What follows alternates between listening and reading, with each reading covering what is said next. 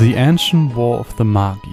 When its flames at last receded, only the charred husk of a world remained.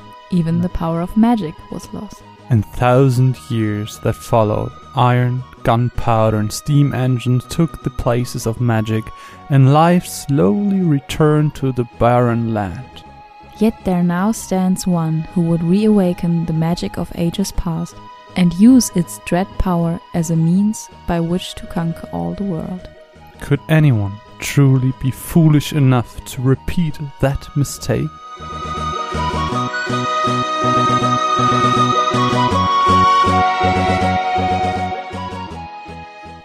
Einen wunderschönen guten Morgen und herzlich willkommen zur sechsten Ausgabe von Chronicles! Oh, ich liebte es. Es ist mein Lieblingspart am ganzen Podcast. Immer wieder schön. Ja. Ihr hört es, an meiner Seite ist die bezaubernde Mine. Hallo. Hallo! Wir sind in der Podcast Station. Wir klatschen wieder High Fives. Ah, yes. Das ist der allerletzte Podcast, den ich mit 24 wunderschönen jungen Jahren mache, denn äh, in wenigen, wenigen Stunden habe ich Geburtstag. Geil. Yay! Muss man, kann man doch mal erwähnen. Aber Final Fantasy 6 auf deiner Bucketlist bis 24. Ja, das wolltest du jetzt das noch. War, das war der letzte Punkt. Das Ja. war studieren, eine Wohnung haben, podcasten, Final Fantasy 6. Final Fantasy 6. ja, Ja. nice. Kurz vor knapp noch geschafft. Ja, es war wirklich es war haarscharf, aber wir haben es geschafft und das wollen wir jetzt verpodcasten, wie der ein, und, äh, wie, wie der ein oder andere sagt. Äh, Energy Drink, äh, Saft, es steht alles um mich herum. Ich bin bereit für diesen sehr, sehr ähm, ja, ausführlichen Podcast, wo wir das erste Mal zwei kleine Einspieler haben werden. Ich freue mich. Das ist eine kleine Neuerung in diesem Podcast, den wir Wuhu! Wuhu. Äh, diese Neuerung haben wir quasi schon von, von Tag eins an geplant, aber finden mal Leute, die irgendwie diese Teile gespielt haben, hat natürlich keiner. Äh, Hey, ja klar, jeder will was zu Boko und Coco aus Final Fantasy 5 sagen. ja, gerade zu Final Fantasy 5. Schwierige Folge. Uh, da standen stand die Runaways kurz auf der Kippe. ja, ja. Wir, wir waren kurz davor, wieder nur Caro und Marvin zu werden. War ein schöner Ausflug, aber war sehr Ja. kurz. War, ja, gut, reicht aber auch dann wieder. Ja. Nee, äh, wir, wir haben jetzt das erste Mal einen Spieler dabei. Ähm, zwei wunderbare Gäste haben wir hier uns an Land gezogen, wenn man so möchte. Fabian Käufer von den Rocket Beans und Stay Forever und Miggy von 3 to Play beziehungsweise Dein Ernst Cast. Sind jetzt gerade natürlich nicht dabei. Du hast Sind gerade so ausgedrückt, Ja, als nein. es Gäste Nein, nein, es sind, jetzt es sind Einspieler. Es sind Einspieler, die wir im Laufe dieses Podcasts haben werden. Ähm, wir werden die dann entsprechend ankündigen und äh, werden das so ein bisschen on the fly machen, weil ich gerade merke, dass wir das gar nicht in unser Skript eingetragen haben. Huch, Huch! Ja, so ist das, wenn die man Macht neue. der Gewohnheit, Ja, wenn es- wir jetzt die ersten fünf Folgen ohne hatten. Aber das kriegen wir schon hin. Das kriegen wir schon hin. Ich freue mich. Dieses äh, ganze Projekt entwickelt sich mit seinen Spielen. Genau, auf jeden Fall. Ähm, deswegen lass uns gar nicht zu lange rumschnacken, Mine. Du bist die Frau der Fakten. Fang doch gerne an. Ja, wir schreiben das Jahr 1994. 50 Prozent dieser Podcast-Besetzung war schon am Leben. Ja, Ich war's nicht. Spoiler Alert. Ja, also zwei Jahre nach Final Fantasy V in Japan. Ich glaube, das erste Mal mit einem Zweijahres ähm, Break Ist es so? Ich das wollte ich glaube. dich nämlich, das wollte ich dich nämlich fragen. ich glaube, ich bin mir nicht sicher. Das muss ich nochmal Es war nachschauen. sonst immer ein Jahr. Deswegen. Es war sonst immer ein Hm. Jahr, genau. Warte mal, wir können das ja mal kurz durchrechnen. 88 war das erste. 89, 90, 91, 92. Kommt hin. Ja, Und dann äh, 94. 93 haben sie ausgesetzt, weil, Weil- du kamst schon auf die ja, Welt. Es reicht ja auch. Ein gutes Event pro Jahr reicht einfach. Ähm, Deswegen 95 wird bestimmt auch ausgesetzt. wird auch. Siehst du? wann, wann kommt sieben? 97, Siehst du? siehst du?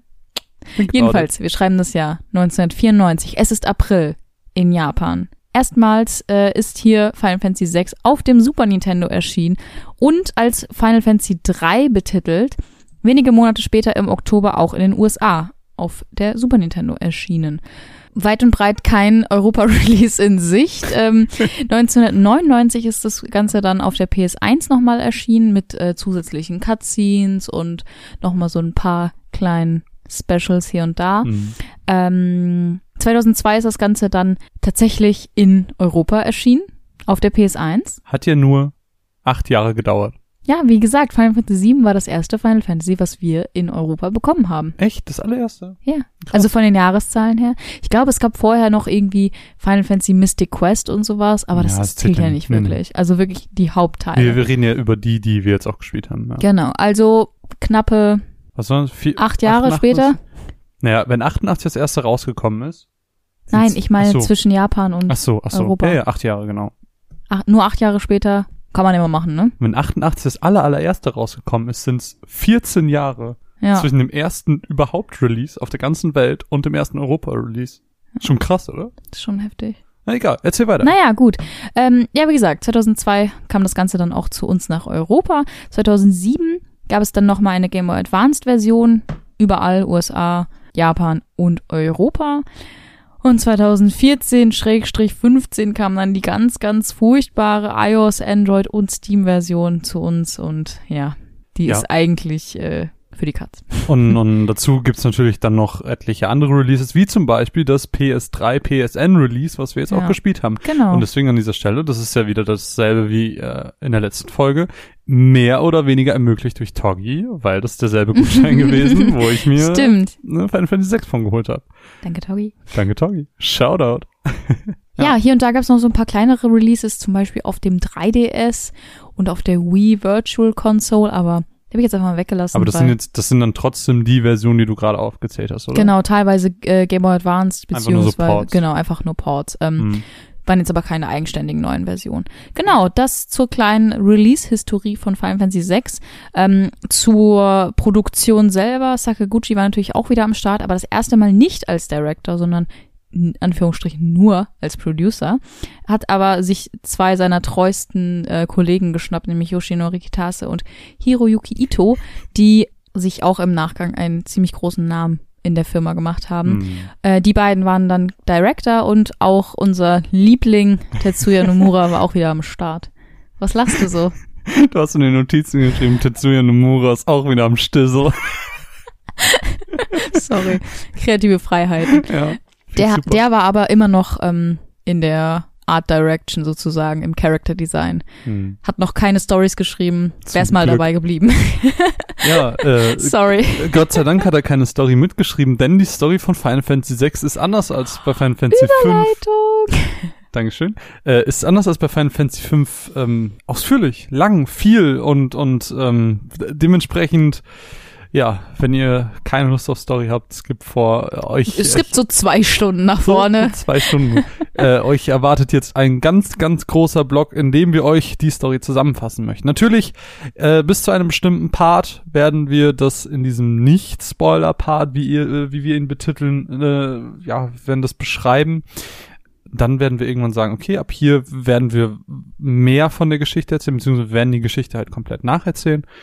Ähm, aber ab einem bestimmten Part haben wir uns dazu entschieden, diesen Spoiler-Part zu öffnen, einfach weil, wenn ihr Lust auf das Spiel bekommt, aufgrund der Geschichte, die wir euch jetzt am Anfang erzählen, dann wollen wir euch nicht das, das große Ganze erzählen. Mhm. Wir wollen nicht, dass ihr euch das Spiel und, und Twists verderbt, weil gerade am Ende auch coole, coole Twists dazukommen, ähm, die, wie gesagt, wir euch nicht wegnehmen wollen.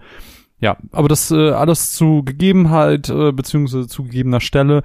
Ähm, es kann auch vorkommen aus formattechnischen Gründen, dass wir später einfach noch manche Dinge anspoilern, aber das ist jetzt, das, das müssen wir dann, Unspoilern. Ja. Also zumindest irgendwie erwähnen. ja, es womit kann, man im, nicht, im Prinzip nichts anfangen kann, Genau. wenn man es nicht weiß. Genau. Ähm, wir versuchen das aber, wie gesagt, später, äh, das heißt, bei den Trivia-Geschichten und so, so spoilerfrei wie möglich zu halten und Sachen, die wirklich extrem viel spoilern, wie zum Beispiel eine Trivia über den Endbosskampf, die werden wir natürlich mit in den Spoiler-Part packen. Deswegen, äh, das werdet ihr dann alles nicht mitbekommen. Genau. Aber, Aber, ja. wenn ihr die ersten fünf Folgen gehört habt, dann kennt, ihr das, Prinzip. Aber Oh. es kann natürlich auch sein. Verhext. Verhext. High five. Du darfst jetzt nicht reden, bis ich Marvin sage. Ach so. Oh, Mar Marvin. Oh, Mm, ja, unangenehm. ähm, ja, das war jetzt.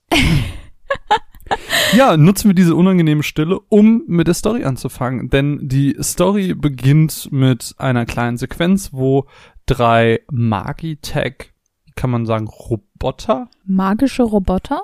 Oder von, schon, von, von, Magitech. Ja, Ja, es sind auf jeden Fall. von Magie angetriebene Technologien. Und das als Rüstung. Ist, ist das so? Ja, Werden die von Magie angetrieben? warum heißen sie sonst Magitech? Ich glaube, das ist nur so ein Markenname. Ist wie Nike. Nike. Boah, Junge, ich hab's neue Magitech-Shirt. Boah, Oh. tschüss, Bruder. Ich glaube nicht. Nee, Nein. ist ja auch egal. Äh, Ich weiß, ich habe mich jetzt nicht so mit der, mit dem, mit der Engine dahinter befasst. Auf jeden Fall gibt's diese Soldaten, ähm, diese zwei Soldaten, Biggs und Wedge, die eben in diesen ja, roboterartigen Dingern umherlaufen durch Schnee. Es ist, äh, es, es läutet so ein bisschen die Kriegsstimmung ein, die auch im Mhm. Spiel herrscht. Und äh, diese zwei Soldaten werden eben von einer nicht benannten Frau begleitet, ähm, die auf dem Weg zu einer eingefrorenen Esper namens Valigarmanda. Äh, Darf ich da kurz einhaken? Ja, Final Fantasy VI le leidet ein bisschen unter ähm, Übersetzungsvariation. Das Mhm. heißt, es kann sein, dass ihr mal eine Version gespielt habt, wo diese Esper nicht Valigamanda heißt, sondern Tritok. okay. Wusste ich auch nicht. Ja, danke. Ähm, ja, äh, auf jeden Fall ähm, machen sie sich auf den Weg zu dieser Esper, denn das ist ganz wichtig bei dieser Welt. In dieser Welt gibt es eigentlich keine Magie mehr. Das äh, erklären wir euch im Spoiler-Part, warum das so ist. Aber ähm, genau, es gibt keine Magie. Aber diese Frau beherrscht Magie. Und diese Esper beherrscht Magie. Und eigentlich gibt es die Esper in dieser Welt nicht mehr. Und deswegen ist es ein wie ein Einhorn, sowohl diese Magie nutzende Frau als auch diese Esper überhaupt zu finden. Nun, dieses Empire mit den Soldaten eben, ähm, die begeben sie jetzt auf den Weg zu dieser Esper und äh, sobald sie da sind, stößt diese eine Art magischen Puls aus, wodurch Biggs und Wedge sterben und diese, dieser Magitech-Roboter, nenne ich ihn mal, der Frau kaputt geht. Die Frau stellt sich raus, ist Terra. Terra wacht im Haus von Arvis auf, äh, wo sie eben lernt, dass sie über so eine Art Krone, die sie auf dem Kopf hatte, kontrolliert wurde. Ich glaube, sie nennen das Ganze Sklavenkrone, Genau. Ja, dass sie halt ähm, nicht mehr Herr ihrer das, Situation ist. Das ist absolut richtig. Ich habe es jetzt einfach mal simplifiziert für äh, die Laien. Ich mache noch einen Punkt und dann würde ich sagen, wechseln wir, denn ähm, nachdem sie jetzt im Prinzip von der Kontrolle frei ist, Biggs und Wedge sind, sie äh, unkontrolliert durch die äh, Welt läuft, findet das Empire, so werden wir sie jetzt, äh, werden wir dieses, diese Kriegsmacht. Kriegsmacht, Dankeschön, gutes Wort, äh, jetzt einfach im Folgenden weiterhin nennen, äh, weil wir auch die englische Version gespielt haben. Ähm, genau, und dieses Empire sucht eben dann nach Terra. Sie fällt in eine Mine äh, in, von Narsh, so die Stadt, in der diese, diese Esper war, ähm, weil sie eben flüchtet in einen Schacht, wird bewusstlos und erinnert sich dann auf einmal in so einem Flashback daran, dass ein Mann namens Kefka Palazzo ihr diese Krone aufgesetzt hat. Und auch hier, schon relativ zu Beginn des Spiels, nach wenigen Minuten, vielleicht einer Stunde maximal, ähm, wird das erste Mal unser Antagonist etabliert. Beziehungsweise, wir sehen ihn zumindest. Richtig etabliert ist er an der Stelle noch nicht. Ja, das dauert kriegen, noch äh, einige, einige Stunden. Wir kriegen aber zumindest schon mal einen ersten Eindruck davon. Ja, was er für ein Typ könnte. ist. Genau. Genau. Ja, wie geht's weiter, Mine? Dann äh, treffen wir auf einen jungen, agilen Mann namens Locke. Ähm, und der hilft uns dann mit Hilfe von Mock. Liebe Mord. Sorry. Ähm, und ganz vielen anderen Muggels. Also ich glaube, das waren irgendwie zehn Muggels oder so. Die hatten alle die verrücktesten Namen. Das war Warte, total. ich kann dir genau sagen, wie süß. viele es sind.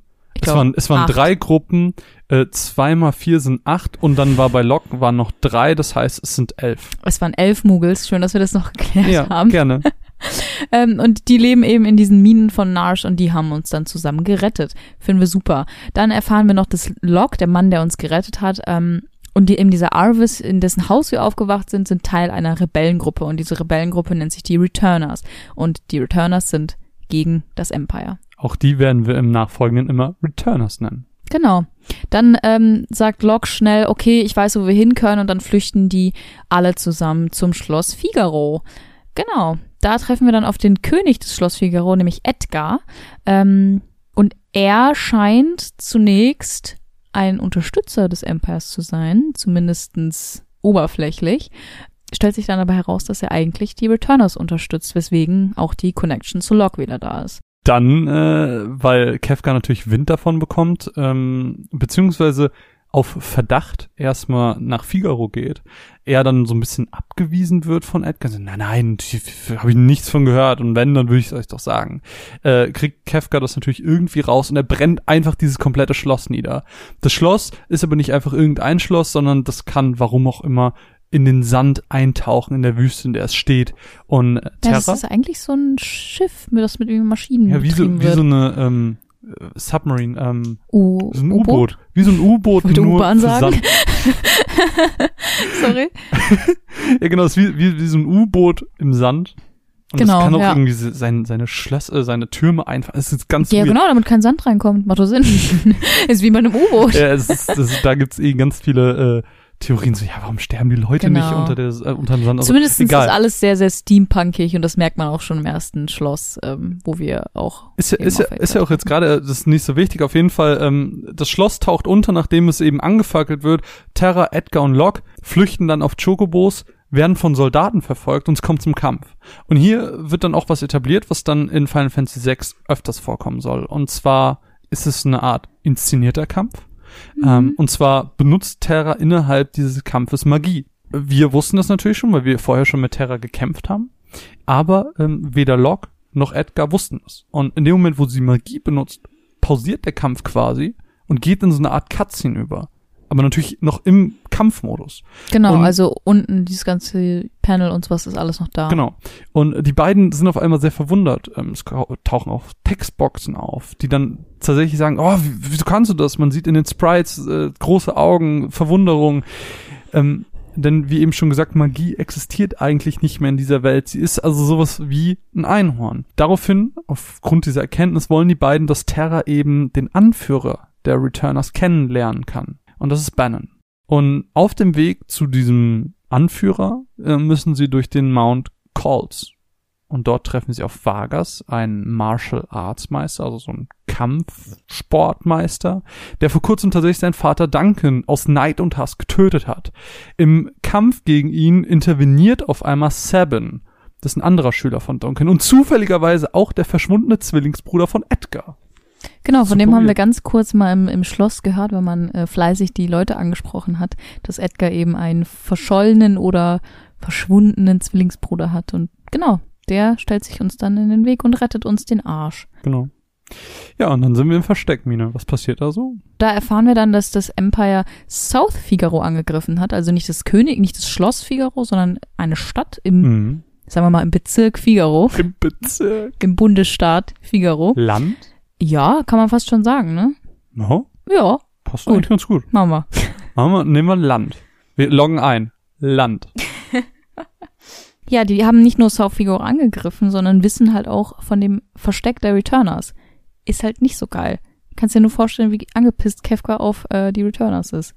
Ja, an der Stelle ist dann ein ne ganz, ganz cooler Moment, der so eigentlich in Final Fantasy einzigartig ist, was ich sehr, sehr schade finde. Hm. Ähm, und zwar splittet sich jetzt hier die Story. Wie- Welche, welche Charaktere haben wir? Sammeln wir mal kurz. Wir haben Sabin, wir haben Edgar, wir haben Locke, wir haben Terra. genau. Und wir haben Bannon, Bannon. so halb. Genau. Bannon zählt halt nicht wirklich, weil er nicht wirklich Teil der Genau. späteren Gruppe ist. Und wir kommen jetzt an einen Screen, wo wir uns zwischen drei Szenarien aussuchen dürfen, welche wir zuerst machen. Und das fand ich super cool. Jedenfalls bietet Locke dann an, zurück nach Figaro zu gehen, weil Figaro wird angegriffen, um eben den Fortschritt des Empires zu verlangsamen. Und dann ist er in Figaro angekommen und Will er im Prinzip halt auch wieder raus. ja, Also er hat, er hat halt irgendwie versucht, die aufzuhalten, Ja. hat es dann noch irgendwie geschafft, I guess. Genau, ist dann halt unten in dem, im Kerker irgendwie gelandet durch irgendwelche Wege und hat dann auf eine ehemalige Generalin des Empires ist, äh, ist er getroffen und sie heißt Celeste und ist aber oder gilt als Verräterin, weil sie das Empire ähm, verraten hat, Hm. wie der Name schon sagt. Ähm, ist, die ist dann total geschlagen worden und an Ketten angebunden in den Kerker und er rettet sie dann und sie gehen dann zusammen raus und flüchten nach Narsh. So, was ist die zweite mögliche? Die zweite mögliche äh, Konstellation ist quasi alle anderen Charaktere erstmal. Ähm, beziehungsweise das splittert sich nachher auch nochmal auf. Aber eins nach dem anderen. Wir haben jetzt Bannon, Edgar, Sabin und Terra noch. Es sind super viele Namen. Es wird super viel für euch. Generell hat dieses Spiel sehr viele Charaktere mit sehr vielen Namen. Get used to it. Diese vier Charaktere auf jeden Fall, die gehen nach Narsh. Nochmal zur Erinnerung, Narsh ist die Stadt mit dem mit der S-Bahn am Anfang. Ganz genau, am mit den Anfang. Minen. Genau. Und äh, sie versuchen im Prinzip ähm, ja mit dieser Esper nochmal zu sprechen. die im Prinzip diese, diese Schockwelle ausgesetzt hat.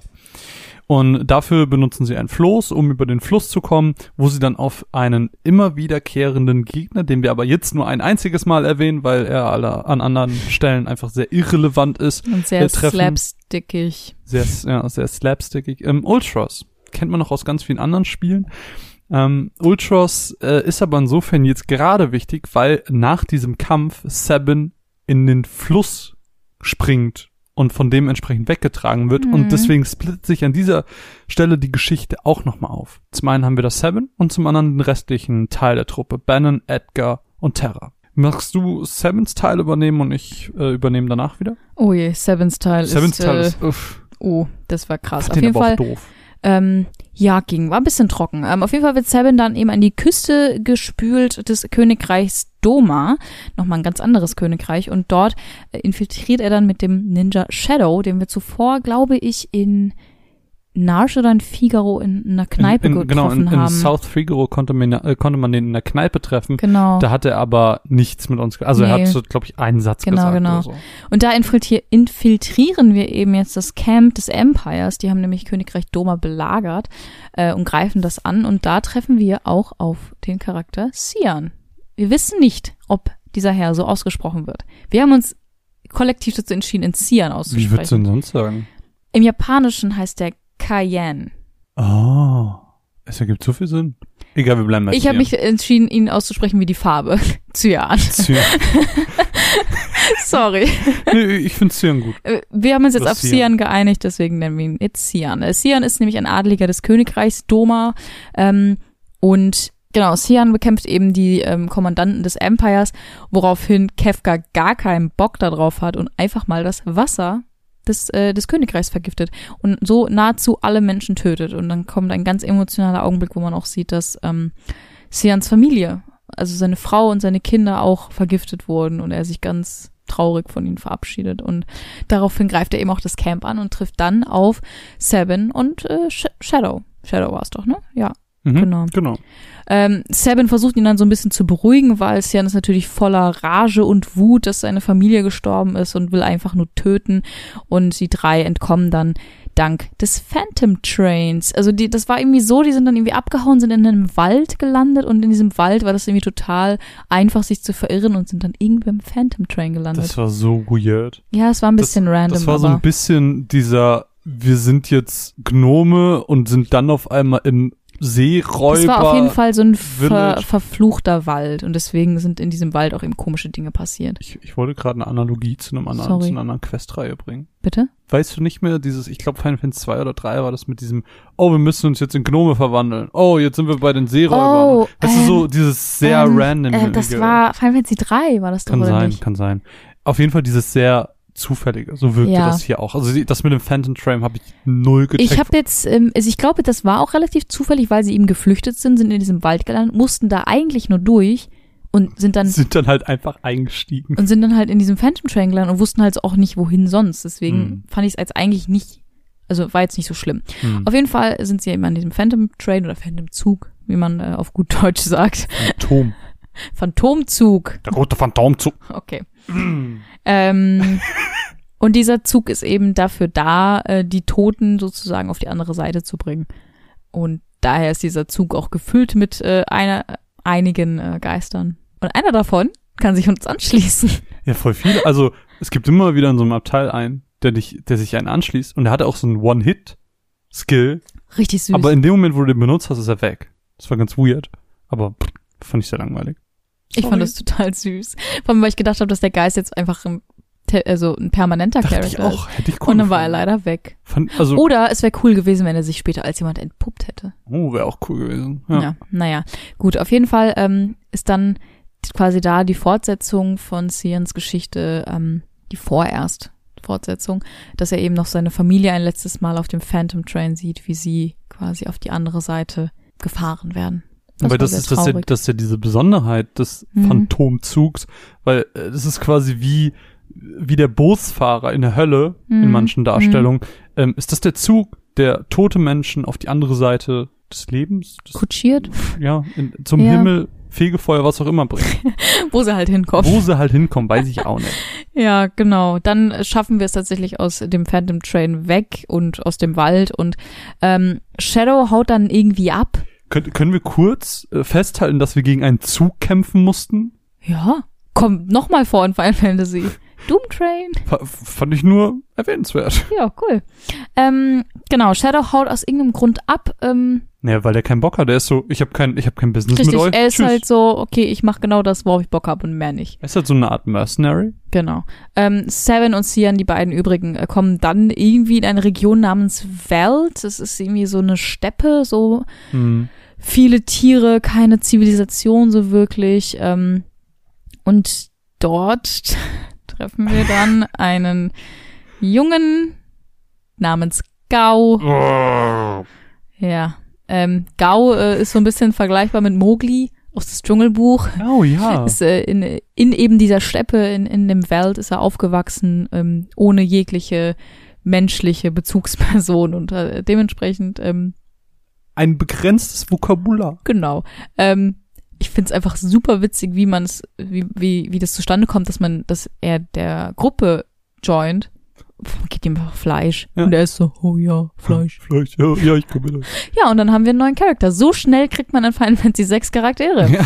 Ähm, genau, dann hier und da ist dann noch so ein bisschen was passiert, ein paar Quests äh, und sowas, aber im Endeffekt machen sich die drei dann auf und wollen sich mit den anderen in Narsch treffen. Genau. Ähm, die drei, Sian, Sabin und Gao. Nur Mhm. nochmal just for the record.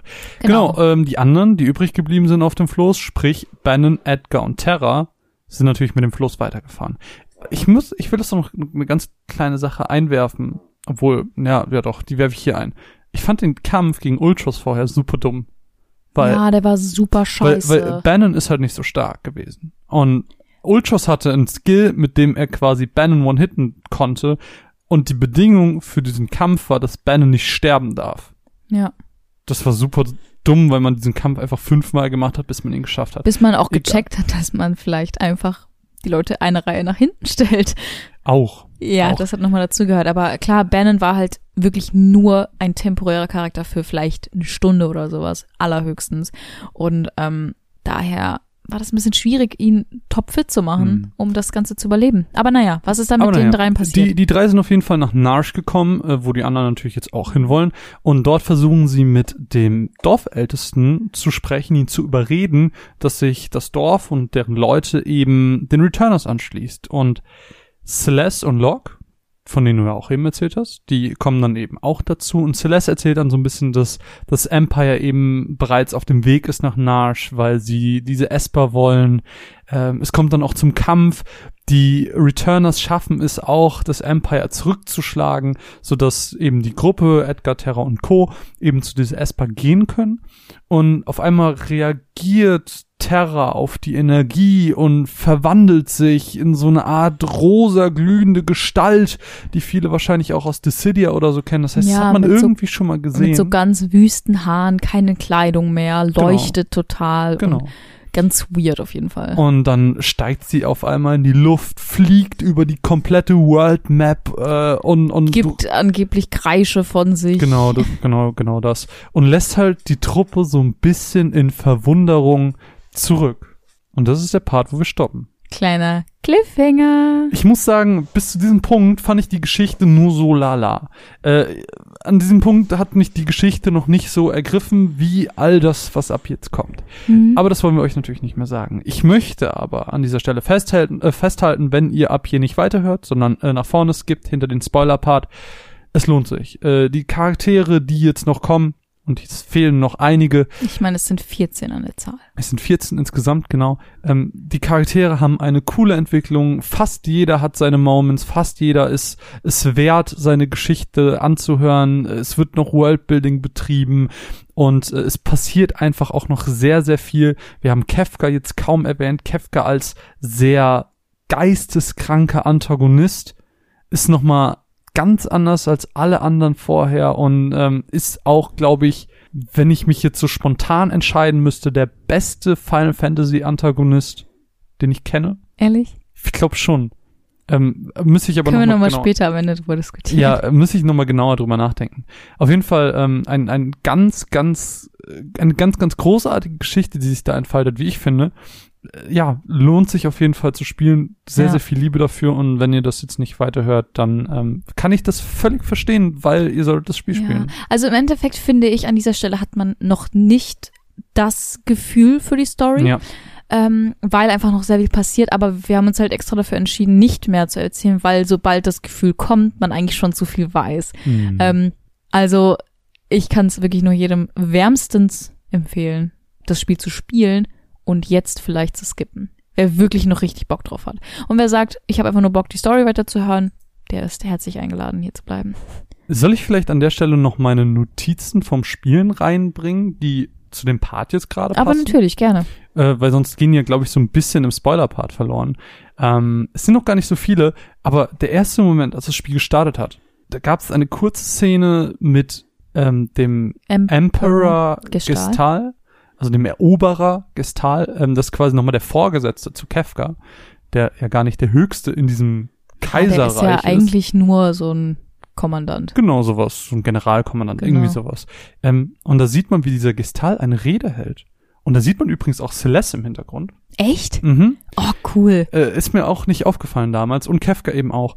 Und ähm, der hält dann eine Rede und dann sieht es aus, als würden alle einen Hitlergruß machen. Ja, die heben halt alle einfach den rechten Arm. Ja, und dann halt aber auch so offensichtlich. Ja. Also, Also- wir haben das halt gesehen und wir waren so, Moment, das, das können die doch nicht machen, oder? Ja, das Also das, das geht doch nicht, oder? ja, ja. Ich weiß nicht, ob das eine absichtliche Parallele ist ähm, oder ob das einfach, ich meine, vielleicht sollte man dafür ein bisschen Bewusstsein haben. Also ist auf jeden Fall ein gewagter Move, ähm, Ja. fand ich auf jeden Fall krass.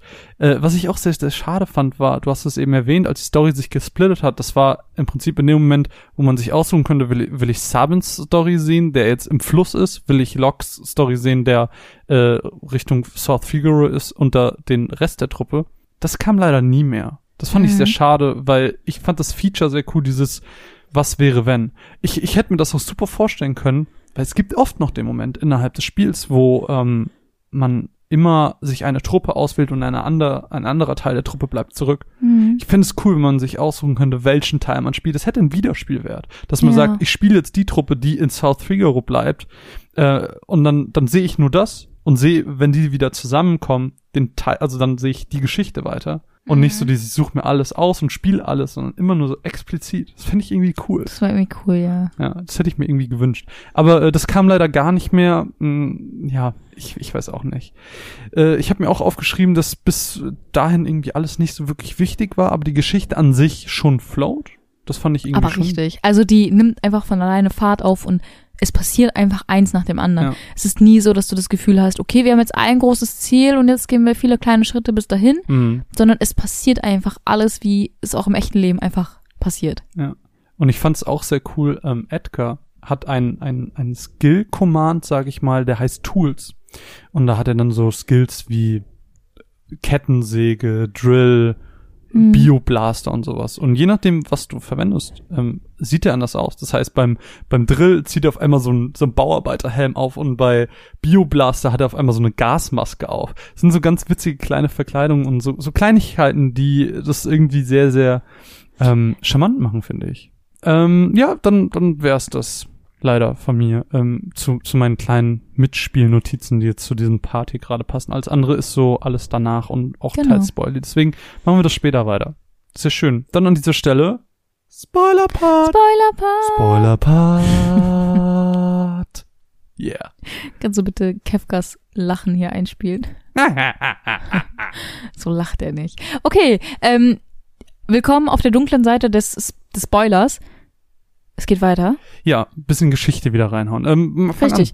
Ähm, genau. Letzter Stand. Terra ist rosa und glühend. What Und the fuck? Rampage und kann Und Rampage. Ja, what the fuck's happening? Und äh, fliegt durch die Weltkarte und alle anderen bleiben jetzt so ein bisschen zurück und sind Mhm. so, okay, cool. Ähm, was machen wir jetzt? Und deswegen macht sich ein Teil der Truppe eben auf, um Terra zu suchen. Unter anderem auch Celeste als Frontfrau, soweit ich weiß, soweit Ja. ich mich erinnere. Ja. Ähm, und schon. gelangen so in die Stadt der Diebe, Zozo. Ich hasse diese Stadt. Zutz ist wirklich schlimm. ich glaube, das ist eine der wenigen der Städte in Final Fantasy, das eine Stadt ist, aber gleichzeitig ein Dungeon. Weil in Ja. der Stadt, also äh, normalerweise, wenn du in eine Stadt gehst, bist du safe, es kommen keine Gegner, du kannst in Ruhe einkaufen, du kannst in Ruhe heilen. Und da kannst vergessen. Ist halt einfach ein Dungeon. Hab mich super aufgeregt. Auf Mhm. jeden Fall, ähm, nach ewigem Rumgelaufe und Rumgekämpfe finden wir dann Terra im höchsten Gebäude der Stadt Zozo. Und dort treffen wir aber auch auf die Espa Ramu, Uh. der, der alte weise Ramu. Äh, und er kümmert sich dort um sie und erzählt uns dann vom Krieg der Magi und wie die Menschen die Welt der Espa angegriffen haben. Ist jetzt die Frage, wollen wir jetzt so ein bisschen de, den Krieg der Magie erklären, weil das für das nachfolgende. Ich finde es schon Wichtig? wichtig für das World-Set, also für das World-Building auch. Ja, okay. Möchtest du das kurz erzählen? Ja, ich kann's versuchen. Und zwar ähm, ist der War of the Magi ein Event, der viele hunderte, tausende Jahre zurückliegt. Und zwar gab es da Götter und die haben Menschen sowie Tiere in Kreaturen verwandelt, die essbar eben. Und die haben dadurch eben auch magische Fähigkeiten bekommen. Und die Götter haben dann aber realisiert, dass dieser Krieg zur Zerstörung der Welt geführt hat. Und diese drei Götter haben sich dann versteinert selbst. Und äh, ihr, ihr letzter Wunsch war es im Prinzip, dass die Esper davon abgehalten werden, so ein bisschen ihre, ihre Power, ihr, Ihre, ihre Macht ihre zu, Macht zu ja, ihre missbrauchen. Magie zu missbrauchen genau, halt genau, genau. weiter Chaos auf der Welt zu schüren. Genau, und die Esper haben dann im Prinzip diese Statuen der Götter genommen, um eine neue Dimension zu erschaffen, wo sie friedlich weit weg von den Menschen leben konnten. Mhm. Genau, und gerade diese Statuen werden im späteren Spielverlauf auf jeden Fall noch wichtig. Ja. Werden wir dann an der äh, Stelle erwähnen. Und natürlich auch wichtig ist, dass die Esper eben in einer anderen Welt einfach als die Menschen leben, dass die Esper nicht weg sind, sondern die sind nur in einer anderen Welt. Richtig. wichtig. Deswegen denken die Menschen eben, okay, es gab diese Magie und plötzlich war sie weg. Mhm. Sie ist einfach ausgestorben, aber sie wissen eben nicht, dass die Esper einfach woanders leben. Mhm. Aber was hat Ramo denn noch erzählt? Genau, Ramo hat uns dann auch noch erzählt von etwas, das sich Magicite nennt. Äh, oder Magizid. Ach, das gute alte Ähm, Magizid. Das sind äh, im Prinzip so Kristalle, in denen die Esper oder die, die Essenz der Esper ähm, ja, gefangen sind sozusagen. Wenn man das so sagen? Kristallisiert. Sind. Ähm, und das Empire versucht jetzt eben diese Magie aus den Espern, die sie eben gefangen haben, rauszuquetschen. Und wenn eine Esper stirbt, dann kristallisiert sie sich eben in so einen Magicite. Und das Coole an diesem Magicite ist eben, dass ähm, der Träger sozusagen die Magie der Esper übertragen bekommt. Das heißt, ich habe jetzt die, diesen, diesen Magicite von Shiva und kann die Kräfte von Shiva erlernen dadurch. Hm. Was auch später fürs Gameplay unheimlich wichtig wird. Ähm, Das ist halt genau anders, als es, als es das Empire versucht, weil die versuchen quasi so, ich habe mir das immer vorgestellt, wie, wie äh, so eine, so eine Orange, die du auf so eine Saftpresse drückst. Du kriegst nie 100% raus. Aber du kriegst halt raus, Ja. weißt du? Und, und das die haben versuchen halt sie, so und das versuchen sie halt, ähm, aber, aber diese Magicites, wenn du die bekommst. Und ich glaube, das wurde zwar nie so wirklich erwähnt, aber ich habe auch äh, Sachen im Internet, so Theorien und sowas gelesen, dass es quasi ein freiwilliger Akt der Esper sein muss. Weil Mhm. ähm, wir finden dann später, ähm, wenn wir zu Shiva und Ifrit kommen, äh, später, also gleich in ein paar Sätzen, dann äh, sieht man da auch ganz viele Skelette. Das heißt, die können tendenziell Mhm. auch normal sterben, ja. Es sind ja auch nur Lebewesen. aber je nach Bedingung kann eben auch dieses Magicite entstehen. Ja, okay. Ähm, wir haben das ja dann auch später noch mitbekommen, wie Ramu sich selber sozusagen aufopfert, sagt, ich werde. Ramu ja auch. Ja, ja, ich hab's ja gesagt, Ramu. Da du hast Ifrit, ich hätte schwören können. Ich Ifrit habe. Ramu gesagt. Ist auch egal. Ähm, wie Ramu sich sozusagen selber dazu entscheidet, seine Kraft an die Truppe weiterzugeben und eben sich selber zu einem Magicite verwandelt. er hat halt Suizid begangen. Im Prinzip schon, aber für, für, das, für das Gute so auf der Welt. Genau. Es ist für die Welt. Katana im Bauch. Nein, ich meine, das ist ja sehr, sehr ehrenhaft. Der hat ja gesagt, so, okay, so kann ich nichts anrichten. Vielleicht schafft ihr es, die Welt zu retten. Ja, Weil wir sind, wie so häufig, die weltrettende Truppe. ja klar. Ach, wir haben schon so oft die Welt gerettet. Oh Das Mann. ist wunderbar. Ähm, aber was ist dann passiert? Wir haben jetzt Terra gefunden, wir haben die Kraft von Ramu und wir haben noch diverse andere kleine Magicites bekommen, was super geil ist. Ähm, aber was dann? Äh, Ramu hat uns ja, bevor er sich den Katana quasi in den Bauch gestochen hat, äh, eine kleine Aufgabe gegeben, äh, denn der meinte, zum einen hat er uns erklärt, so, Terra muss akzeptieren, wer sie ist, ansonsten wird sie nicht wieder fit. Und zum anderen hat er eben auch gesagt, dass das Empire eben noch mehr Esper hat. Und dass wir als Truppe sie eben entsprechend retten sollen. Und dann kriegen wir eben, wie du gerade schon meintest, dieses Magicide. Und ähm, ja, wir machen uns eben auf zu einem anderen Kontinent. Das Problem ist aber, ähm, ja, wie soll mit zu einem anderen Kontinent? Es fahren keine Boote darüber, Flugschiff haben wir keins. Ja, äh, erstmal schlecht für uns. Wir kommen aber dann in ein kleines Dorf, das ein Theater hat. Es war doch ein Theater, Ein oder? Opernhaus. Ein, Opernhaus, Dankeschön. Ich war mir unsicher. du Ähm, Kretin. es tut mir leid. Äh, und in diesem Opernhaus finden wir den Inhaber Hm. und der erzählt uns entsprechend davon, dass er Angst hat, dass seine Hauptdarstellerin von dem, wie sagt man, Gambler, Spieler, Ja? dem Spieler ähm, oder ja, so, so Casino-Gänger-mäßig, äh, Setzer Gabbiani gekidnappt wird. Und deswegen übernimmt Celeste, die anscheinend eine sehr große Ähnlichkeit mit dieser Hauptdarstellerin hat, die Rolle dieser Dame und Weil sie überraschend ähnlich aussieht. Was für ein glücklicher ja, Zufall. das habe ich ja, das hab ich ja gerade schon gesagt. Ja, das Äh, finde ich einfach super witzig. Genau, und, und während dieses Höhepunkts, kurze dramatische, witzige Pause, Bam, bam, bam. des Stücks äh, sollte die entsprechend äh, entführt werden. Und Celeste nimmt entsprechend, wie gerade schon erwähnt, diese Rolle an, weil sie äh, auf das Flugschiff will, damit wir das Flugschiff kapern können und ja, dann auf den anderen Kontinent können, die Esper retten. Und das ist an sich, hört sich das super dumm an und sehr random, aber das ist die geilste Szene. es ist die geilste Szene des Spiels, weil bis Setzer kommt, sehen wir wirklich dieses Opernstück und ja. das ist so unfassbar inszeniert, weil die Musik so gut eingesetzt wird wie in keinem anderen Final Fantasy. Nee. Weil, ähm, klar, es, zu, diesem, zu diesem Zeitpunkt gab es noch keine Sprachausgabe, aber sie haben durch diese Synthi-Sounds das so gut gemacht und so gut diese Stimmen imitiert, dass man wirklich das Gefühl hatte, da singt Ja, gerade Du jemand. liest den Text, du hörst die, die Töne, wie sie genau die richtigen Silben treffen Ja. und auch so leichte Moi-Sounds machen, Ja.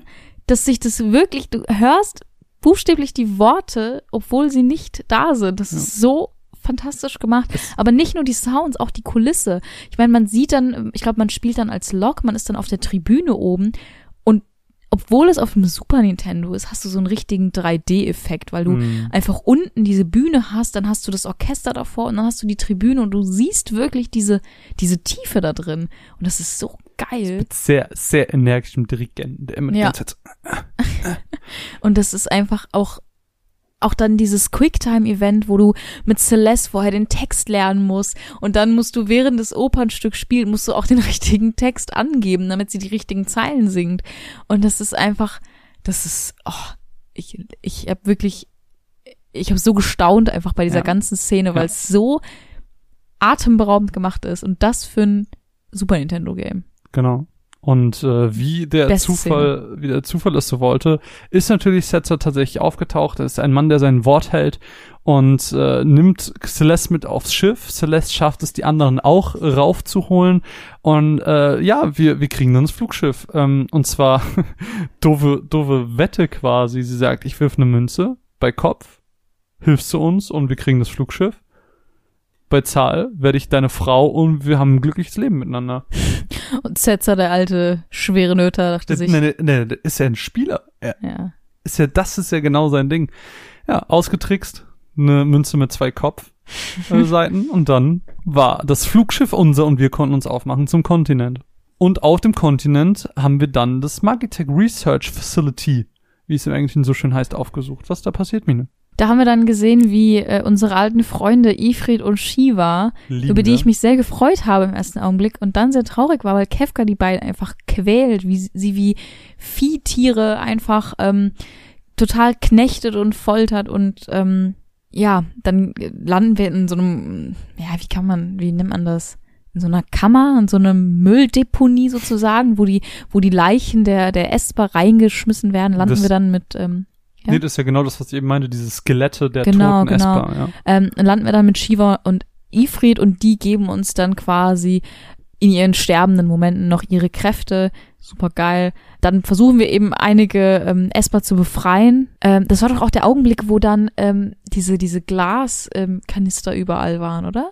Mhm. Okay.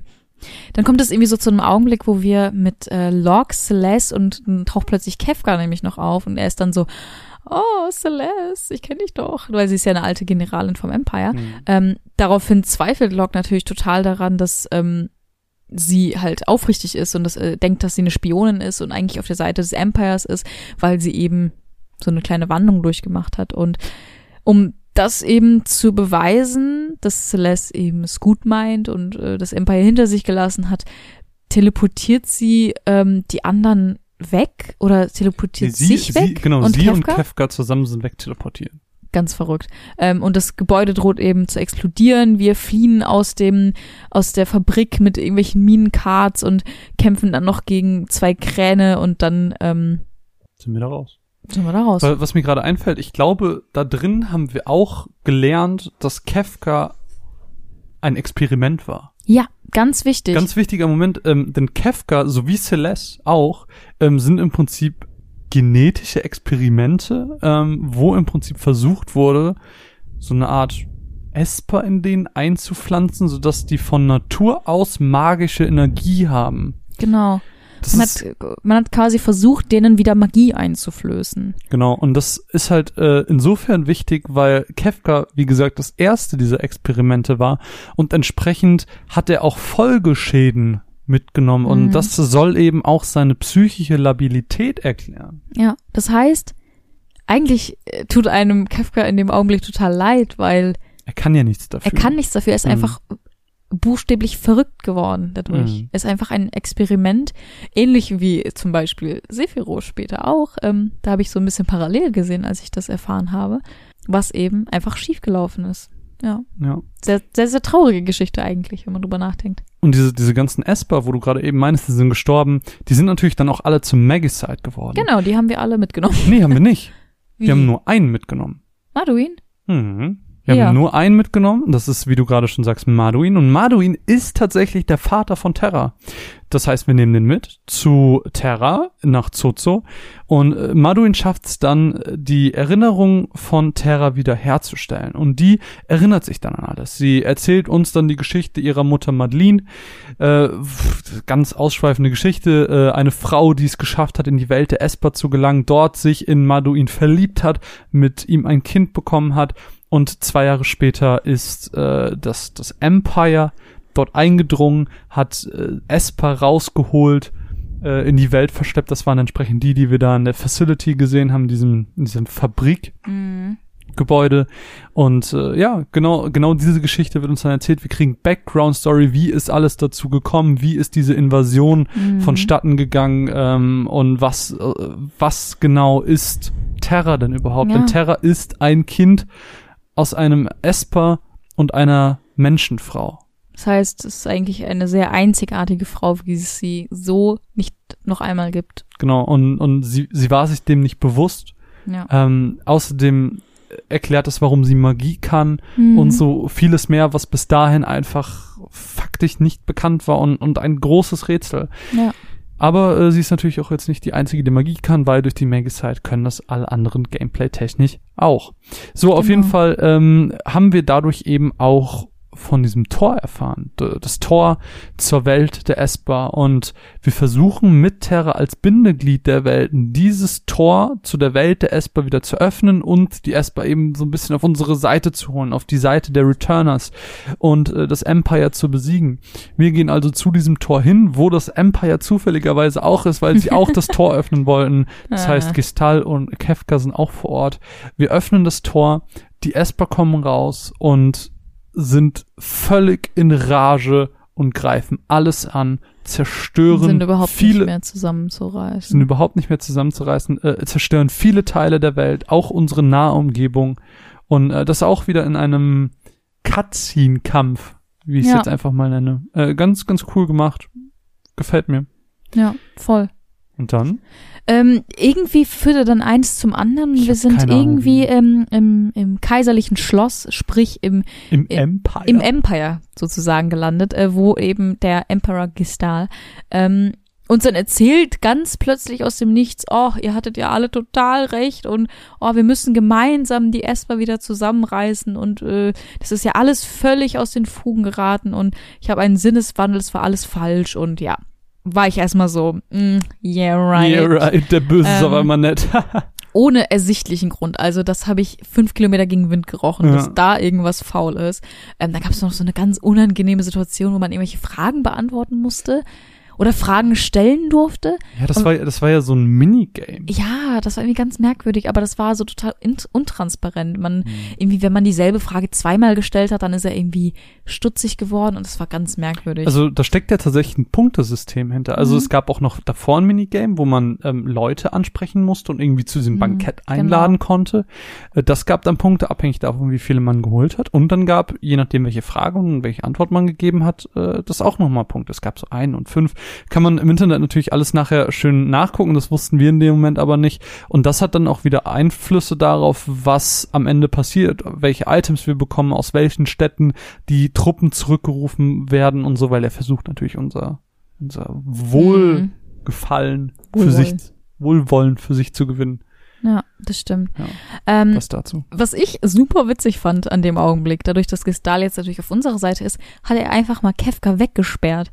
Und du hast diesen Augenblick, wo einfach dieser, dieser unglaublich gefährliche Antagonist in so einer kleinen Zelle mit so einem Klo sitzt. Und du denkst dir nur so, Ja, der ist auch rumgehüpft wie so ein Dummer. Aber Ja. ich muss sagen, ich habe Kefka zu dem Zeitpunkt nie als den Überbösen wahrgenommen. Ich habe ihn halt immer nur so als ja. fiesen Mensch wahrgenommen. Klar, er hat, er hat das ganze Wasser eines Königreichs das ist schon vergiftet. heftig. Das war schon heftig, aber der war jetzt nicht so, keine Ahnung, äh, äh, hilf, Manisch. n- hilf mir mal kurz mit Namen. Ähm, wie hieß nochmal der Antagonist aus fünf? Äh, Exteth? Exteth. Er war nicht so, er war nicht ein Baum voller böser Er war immer Seelen. noch ein Mensch. Er, Er war, war- immer noch genau. General oder was auch immer Er, er hatte war. auch keine Überpower oder sonst was. Er war halt einfach ein normaler Dude. Ja, das stimmt. Er war einfach nur ein böser Mensch, sozusagen. Ja, deswegen war er für dich nicht so ähm, krass die Gefahr, Ja. willst du sagen. Okay. Genau. Aber ich fand es trotzdem cool, weil man eben halt immer diese, diesen krass bösen Menschen vor sich hat und plötzlich ist er so machtlos. Mhm. Wenn auch nur,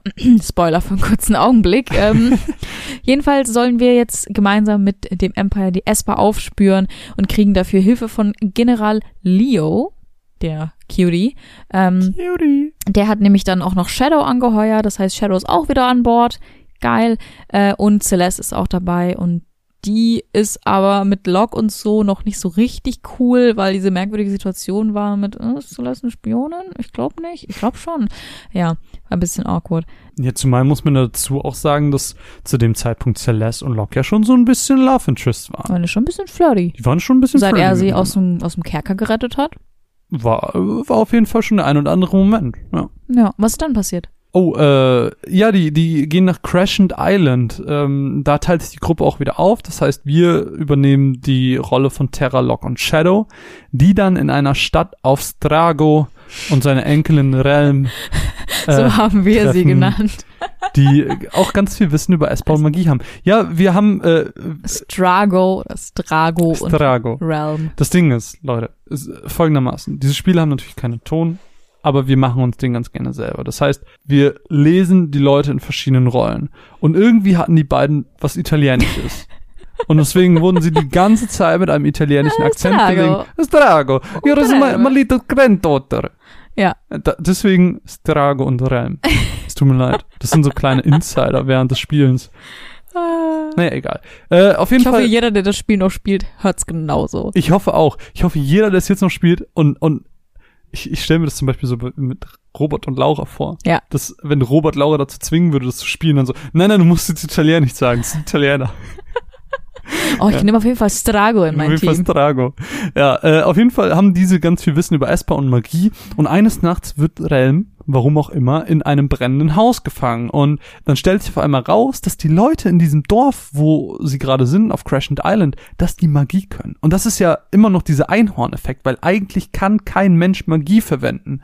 Äh, und sie versuchen dann entsprechend dieses Haus zu, zu löschen und äh, du gestikulierst und möchtest was sagen und bitte. Du sagst die ganze Zeit Einhorn-Effekt. Es gibt einen Esper, die heißt Unicorn. Das will ich die ganze Zeit schon sagen, weil ich es witzig finde. Ja. Oh, okay, erzähl weiter. Ja, äh, Terralok und Strago äh, wollen sie auf jeden Fall retten. Natürlich, sie sind sie sind sie sind äh, gute Menschen, sie wollen äh, Stragos äh, Granddaughter retten und äh, werden dann aber selber gerettet, weil alles nicht so ganz so fein läuft. Äh, Shadow greift ein bisschen unter die Arme, weil sein Hund Interceptor mit denen da reingelaufen ist und er liebt seinen Hund über Ah. alles. Ey, wenn ich mal ein Haustier hab, ne? 100 Pro ich das Interceptor. Also wenn ich einen Hund hätte, würde er auf jeden Fall Interceptor heißen und ein Vogel würde Boko. Coco, äh, nee, Boko und Coco. Ja. ja das, das sind so bisher Final Fantasy inspirierte Namen. äh, ja, auf jeden Fall. ja, haben sie dann die beiden gerettet, ist eigentlich auch gar nicht so mega wichtig. Ähm, finden auf jeden Fall dann, das war ja auch ihr Plan, eine Höhle, wo sich die Esper verstecken. Geleitet eben von einer Esper namens Jura. Und natürlich äh, war das erstmal eine sehr angespannte Situation, weil als sie sich das letzte Mal gesehen haben, haben die Esper eher so Damage gemacht. An allem und jeden. Eher schwierige Basis, auf der man redet. Ähm, Jura hat aber dann erklärt, Leute, als wir in eure Welt gekommen sind, da wurden einfach unsere Kräfte entfesselt und wir hatten keine Kontrolle über die. Jetzt haben wir uns aber gefangen. Alle sind cool miteinander. Taucht auf einmal Kefka auch äh, auf, tötet alle Esper, die da sind, sagt, er handle doch im Willen des Kaisers, wo wir schon wieder waren. Ja, natürlich, diese Fuckboys, wir hassen die. äh, Ey, die haben uns doch richtig über den Tisch die haben gezogen. uns doch wieder nur von hinten bis vorne über den Tisch gezogen. Äh, Leo möchte dann Kefka aufhalten, Leo Ehrenmann. Ehrenmann, äh, und, und Kefka tötet Leo dann einfach.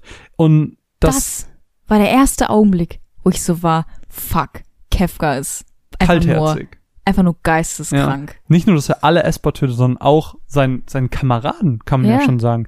Und das ist jetzt so eine Sache, da, ich weiß nicht, ob wir da später noch zu kommen werden, äh, aber ich tease das jetzt an dieser Stelle schon mal an. Wenn nichts mehr dazu kommt, ist das alles, was wir dazu sagen. Mit dem Tod von Leo hat sich ja ein Kult bei Final Fantasy VI Fans entwickelt. Leo, ich weiß, hast du es gar nicht mitbekommen? Leo ist die Aerith aus Final Fantasy VI. Echt? Es gibt richtige Can I Survive Leo Theories und es gibt Leute, die Leo reinhacken ich und meine, er ist ja schon ein Cutie. so. Er ist schon cutie. Ich habe da auch nachher noch einen kleinen Trivia-Fakt zu. Okay, ich freue mich. Äh, ja, auf Aber ich meine. Leo ist ja jetzt kein, kein spielbarer Charakter gewesen. Wir haben ihn jetzt vielleicht zwei Kommen wir später Spielstunden zu. oder so. Ja, okay. Ja, äh, auf jeden Fall genau das. Ähm, und mit dieser Kraft gehen oder geht das Empire dann wieder in die Welt der Esper und sie möchten die Kräfte der Warring Triads, wie es im Spiel heißt, also das sind diese drei versteinerten Götter, von denen ich eben Ja. erzählt habe, diese War of Magi, Genau. die äh, Götter, die sich versteinert haben, um eben die Welt zu retten, um, um das zu stoppen, was sie begonnen haben. Genau. Und Äh, die und- stehen doch, wenn ich mich richtig erinnere, genau in richtigen Winkel zueinander, also Genau. in einer Position, die nicht gestört werden darf, Ganz genau. weil alles in Balance ist, so wie die Welt. Ganz genau. Und äh, die Kräfte dieser Warring Triads nutzen sie eben, um den schwebenden Kontinent wieder zu erheben. So. Und dann gehen sie auf den schwebenden Kontinent Oh, mit dem dann Airship, wir oh droppen runter und dann. Shit's about to get down. Oh yes. Auf dem schwebenden Kontinent treffen wir dann auf Shadow, der ist irgendwie so ein bisschen, oh, ich, ich muss euch helfen, weil ich habe ja für das Empire gearbeitet, ich muss das jetzt wieder gut machen. Und dann haben sie wieder versucht, mich zu töten und oh Gott, hasse die alle. Ähm, und äh, schließe ich dann kurz uns an. Dann haben wir eine Reihe von sehr ätzenden Dungeon-Passagen. Ähm, So Schaltersachen, ne? ja, so dummer Scheiß. Äh, treffen dann aber am Ende auf Kefka und Gestal. Die stehen vor den drei Statuen und alles droht zu eskalieren. Boah. Ich war so angespannt in dem Augenblick. Ich war so, fuck, Der Moment war richtig was cool. passiert? Dann paralysieren sie einfach unsere Party. Celeste kommt dazu. Ähm, dann wollen sie Celeste aber überreden, wieder zurück zum Empire zu kommen. Und, und sie war ja sowieso schon die ganze Zeit so im Zwiespalt, finde ich jetzt gut, finde ich jetzt schlecht. Ähm, deswegen wollen sie das so ein bisschen ausnutzen. Ähm, aber Celeste ist natürlich stark. Ist starke junge Frau. Sehr stark. Lehnt, lehnt dann das Angebot, wenn man es mal so ausdrücken darf, ab und äh, sticht auf Kefka ein. Krasse Frau. Krasse Frau. Kefka versucht dann aber, geisteskrank wie er ist, ähm, diese drei Statuen zu verrücken, diese Balance und diese Position kaputt zu machen und weiß, dass die Welt in Chaos versinken wird, wenn das passiert. Weil wenn die Balance einmal raus ist, dann ist Endzeit. Dann ist vorbei. Ähm, Gestal, obwohl er zum Empire gehört, obwohl er gegen uns ist, versucht sogar Kefka zu stoppen, weil er merkt, wenn die Welt nicht mehr ist, dann ist auch das Empire nicht mehr. Also er ist dann noch so ein bisschen so der rationale, der menschliche von den beiden, weil Kefka völlig crazy geworden ist. Was macht Kefka? Wirft ihn runter. Also mach's nicht. Ah. Gestall fällt den schwebenden Kontinent runter, stirbt und ähm, wir denken uns, ja gut, wenn wir hier bleiben, sterben wir. Was sollen wir tun? Wir versuchen dann vom schwebenden Kontinent zu flüchten. Kefka verrückt die Statuen. Alles fängt irgendwie an zu kollabieren. Genau, wir haben dann einen äh, Augenblick äh, meiner Schande. Nämlich, äh, wir haben die Möglichkeit, uns zu entscheiden, Shadow zu retten oder Shadow zurückzulassen. Ich weiß nicht mehr, wie die Situation hundertprozentig war. Wir konnten sozusagen warten, bis er zu uns kommt und wir gemeinsam gehen? Oder Nee. wie war das? Oder Nee. konnten wir zu ihm zurückgehen? Also, also nachdem dieser ganze Shit da passiert ist mit den Statuen, war es so, ähm, es gibt ein paar Momente im Spiel, die zeitlimitiert sind. Und auch das war einer, da hatte man fünf Ja, Minuten genau. Zeit, vom schwebenden Kontinent zu fliehen. Aber man hatte eben die Möglichkeit, einen Umweg zu gehen, um zu Shadow zu kommen, um Shadow zu retten und dann vom schwebenden Kontinent zu gehen. Du warst aber direkt so, fuck off Shadow, ich will hier runter, ich mach den Bums nicht nochmal. Und dann sind wir gegangen. ja. Wir hätten es wahrscheinlich geschafft, aber ich habe dich aber auch noch gefragt. Ich habe gesagt, wir nehmen Shadow eh nicht, oder? Wollen wir einfach gehen? ich weiß, das ist assi. Ich weiß, ich bin ein schlechter Mensch und ich sollte mich schlecht fühlen. Und am Ende hat uns dann ein, ein Charakterfeld in der Leiste unten gefehlt, weil Oh das, Mann, das war Shadow. Der Shadow, den du zurückgelassen hast. Ich habe äh, einen Kotaku-Artikel darüber gelesen, warum Shadow der traurigere Tod ist als Eris. Weil Ja. die Begründung war, wir können nichts dran ändern, dass Eris stirbt. Aber Aber, Shadows Leben liegt in unserer Hand. Das ist gut, das gefällt mir. Und du hast du, Deswegen, ja, du ja. bist nicht besser als Sephiroth. Se- Sephiroth. Severovs. Sephiroth. Sephiroth. du bist nicht besser als Sephiroth, der das Schwert durch Aerith Brust. sch- Ach Gott, was ist denn jetzt los? Hast du einen Schlaganfall? Ich glaube schon. Meine Zunge ist auch ein bisschen taub. Brust sticht. Ich weiß. Ich bin, ich bin, ich bin der Antagonist. Ich bin der wahre Antagonist. So nämlich. Oh mein Gott. Auf Ja. jeden Fall, Wir wir schaffen es zum Flugschiff. Shadow leider nicht. Ich geh mal in die stille Ecke. Erzähl mal weiter. Ja, das Ding ist nämlich jetzt, ähm, nachdem wir mit der Blackjacks oder übrigens der Name des Luftschiffs, Mega geil. muss man nochmal erwähnen, passt zum Gambler auch, ne? Ähm, Timeskip. Ich glaube, Ein Jahr. mir würde spontan, gibt es irgendwo, wo es noch ein Timeskip ist? Ich Final zähle Fantasy 10 jetzt 15. nicht. Stimmt. Ja, Aber das ist ja, ähm, Final Fantasy 15, das ist ja von 6 inspiriert. Es heißt ja sogar so gleich. Die World of Ruin. ah, jo, du hast vollkommen recht. Also das ist eine direkte, Ja, ähm, ja, eine direkte Anspielung Referenz, auf, ja. Auf jeden Fall Timeskip. Das erste Mal Timeskip. Ja. Haben wir auch nicht aufgeschrieben, fällt mir gerade auf. Das erste Mal Timeskip. Ein Jahr ist vergangen seit den Ereignissen, wo Kefka eben diese Statuen verrückt hat. Und äh, die Welt hat sich seitdem verändert. Kefka hat sich die magische Energie der Warring Trides, der versteinerten Götter, einverlieben und ist jetzt der Gott der Magie geworden. Und er hat nicht nur irgendwie sich selber einen Turm errichtet, sondern hat auch die Welt faktisch verändert. Das heißt, es gibt neue Gebiete, es gibt neue Orte, äh, die es jetzt zu erkunden gilt. Aber Und das, Ganze, nennt sich? ist die World of Runes, wie du gerade schon gesagt Ja. hast. Das Ganze ist aber gar nicht so schön, wie man äh, das gerade denkt. Aber warum erzähle ich euch gleich, vielleicht ganz kurz vorweg, was, was wir denn überhaupt spielerisch machen? Denn wir starten mit Celeste. Wir sind alleine, wir sind auf einer ganz kleinen Insel und äh, der einzige Mensch, der noch da ist, der sich so ein bisschen um Celeste kümmert, ist Sid. Sid ist ein alter Bekannter, sag ich mal, aus dem Empire von ihr. so ein bisschen wie eine Vaterfigur für sie. Mhm. Ähm, Sie nennt die dann auch später auch Vater. Genau. Und Sid ähm, leidet aber so ein bisschen an Altersschwäche, sag ich mal. Er verstirbt relativ schnell, nachdem wir dort erwacht sind. Ähm, und Nein, er hat keine Altersschwäche. was hat er denn gehabt? Er stirbt an den Fischen, die wir ihm bringen. Echt? Er kann auch überleben. Ah, Es gibt, äh, das ist, das ist ein, das ist ein verstecktes Minigame. Er sagt nämlich, er hat Hunger und es gibt nichts mehr zu essen und Celeste soll rausgehen an den Strand und Fische holen. Und es gibt eine minimale Anzahl an Fischen, die nicht vergiftet sind durch Ach, das der Wasser. Fisch ist vergiftet. Okay, ja, got it. Und es kann, es, du kannst nicht, also du kannst es beinahe nicht ähm, Beeinflusst. beeinflussen, Ja. ob er überlebt oder nicht. Aber es gibt eine minimale Anzahl von Fischen, die ihn nicht töten. Okay, cool. Äh, dann ist es Aber so. er stirbt an den er, Fischen. er, stirbt, er stirbt an Gift, okay. Äh, meinetwegen auch das. Auf jeden Fall äh, denkt sie dann aber auch, dass alle anderen tot sind. Sie, ähm, in unserem Playthrough äh, through zumindest, äh, war dann einfach sehr deprimiert von dieser Welt, weil die Welt hat sich nicht nur ähm, durch neue Terrains erweitert, sondern sie ist auch wesentlich düsterer. Das äh, Meer ist rot. Alles ist so ein bisschen wüstenartiger. Und alle Städte sind zerstört und Genau. alles Und- ist irgendwie toxisch. Dazu kommt auch der Fakt, dass äh, sich die Musik geändert hat. Sie ist nicht mehr die Go Happy, Go Lucky Musik. Ich glaube, Terras Theme ist das Mhm. normale World Theme. Ja. In der World of Runes ist es aber ein ganz düsteres, bedrückendes Theme. Das das Geilste. ja. Man startet in diesem Haus und geht raus auf die World Map und erst kommt nichts. Du hörst nur so ein, so ein, so ein Synthesizer-Windgeräusch, so ein und denkst, okay, keine Musik.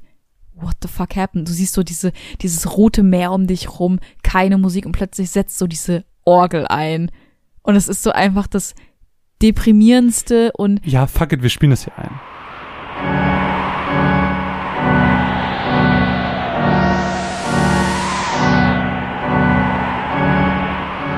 Ja, und das auf jeden Fall, das setzt einfach das schon hat die Stimmung. so eine Wirkung gehabt. Genau, genau. Und, und das spiegelt sich eben auch in Celeste wieder, die komplett hoffnungslos ist. Äh, Sie wurde über diese Welt aufgeklärt. Sie hat keine Motivation mehr zu leben. Und das ist etwas, was jetzt ganz, ganz krass an diesem Spiel ist, denn sie begeht einen Suizidversuch. Ja. Sie schmeißt sich, springt von einer Klippe.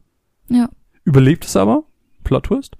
Äh, was erstmal gar nicht so schlecht ist. Ähm, er fährt dann entweder von Sid direkt, wenn Mhm. er überlebt, oder über einen Brief von einem Floß, das er gebaut hat. Und mit diesem Floß kann sie entsprechend die Insel verlassen Ja. und dann nach und nach die anderen suchen. Und das ist jetzt eigentlich so der Teil, den wir jetzt nicht so mega ins Detail klären wollen, weil es ist jetzt tatsächlich einfach nur eine aneinander gekettete Abfolge an äh, verschiedenen Charakteren, Ja. die wir suchen. Wir finden Sabin in einer Stadt namens Zen, der sich uns anschließt. Wir finden Edgar, der äh, sich als Gerard ausgibt in Nikea und sich einer Diebestruppe angeschlossen hat. Äh, Setzer in Koling, irgendeiner random Stadt. Die Städte sind eigentlich völlig Bums für euch. Auf jeden Fall äh, ist es ist eine Höhle äh, von Daryl. Daryl ist so die Freundin, Liebschaft. Liebschaft, würde ich sagen, von ihm. Die hatte auch ein Flugschiff. Ähm, sie ist aber mit diesem Flugschiff abgestürzt. Seitdem ist Daryl verschwunden. Ähm, das Flugschiff selber hat er aber rekonstruiert und in dieser Höhle gelagert. Die Falcon, unser zweites Flugschiff, mit dem wir dann entsprechend durch die Welt fliegen können. Ähm, in Moblitz treffen wir auf Terra, die dort in so ein bisschen als Aushilfsmami für ganz viele verwaiste Kinder zuständig ist. Sian äh, treffen wir auf dem Mount Zozo hinter Mines geliebter Stadt, wo er so eine Art Liebesbriefbeziehung mit so einer Frau führt, aber nicht als er selber, sondern als jemand anders, weil er nicht möchte, dass die Beziehung für diese Frau beendet wird, weil sie nicht, äh, weil er nicht will, dass diese Frau trauert. Ganz weird. Ähm, Strago hat sich dem Kult von Kefka angeschlossen, weil er seine Nichte nicht mehr gefunden hat, die aber in Jidor der Stadt, wo auch das Opernhaus ist, äh, als Malerin arbeitet. Locke ist auf der Suche nach einem Schatz für seine verstorbene Freundin Rachel.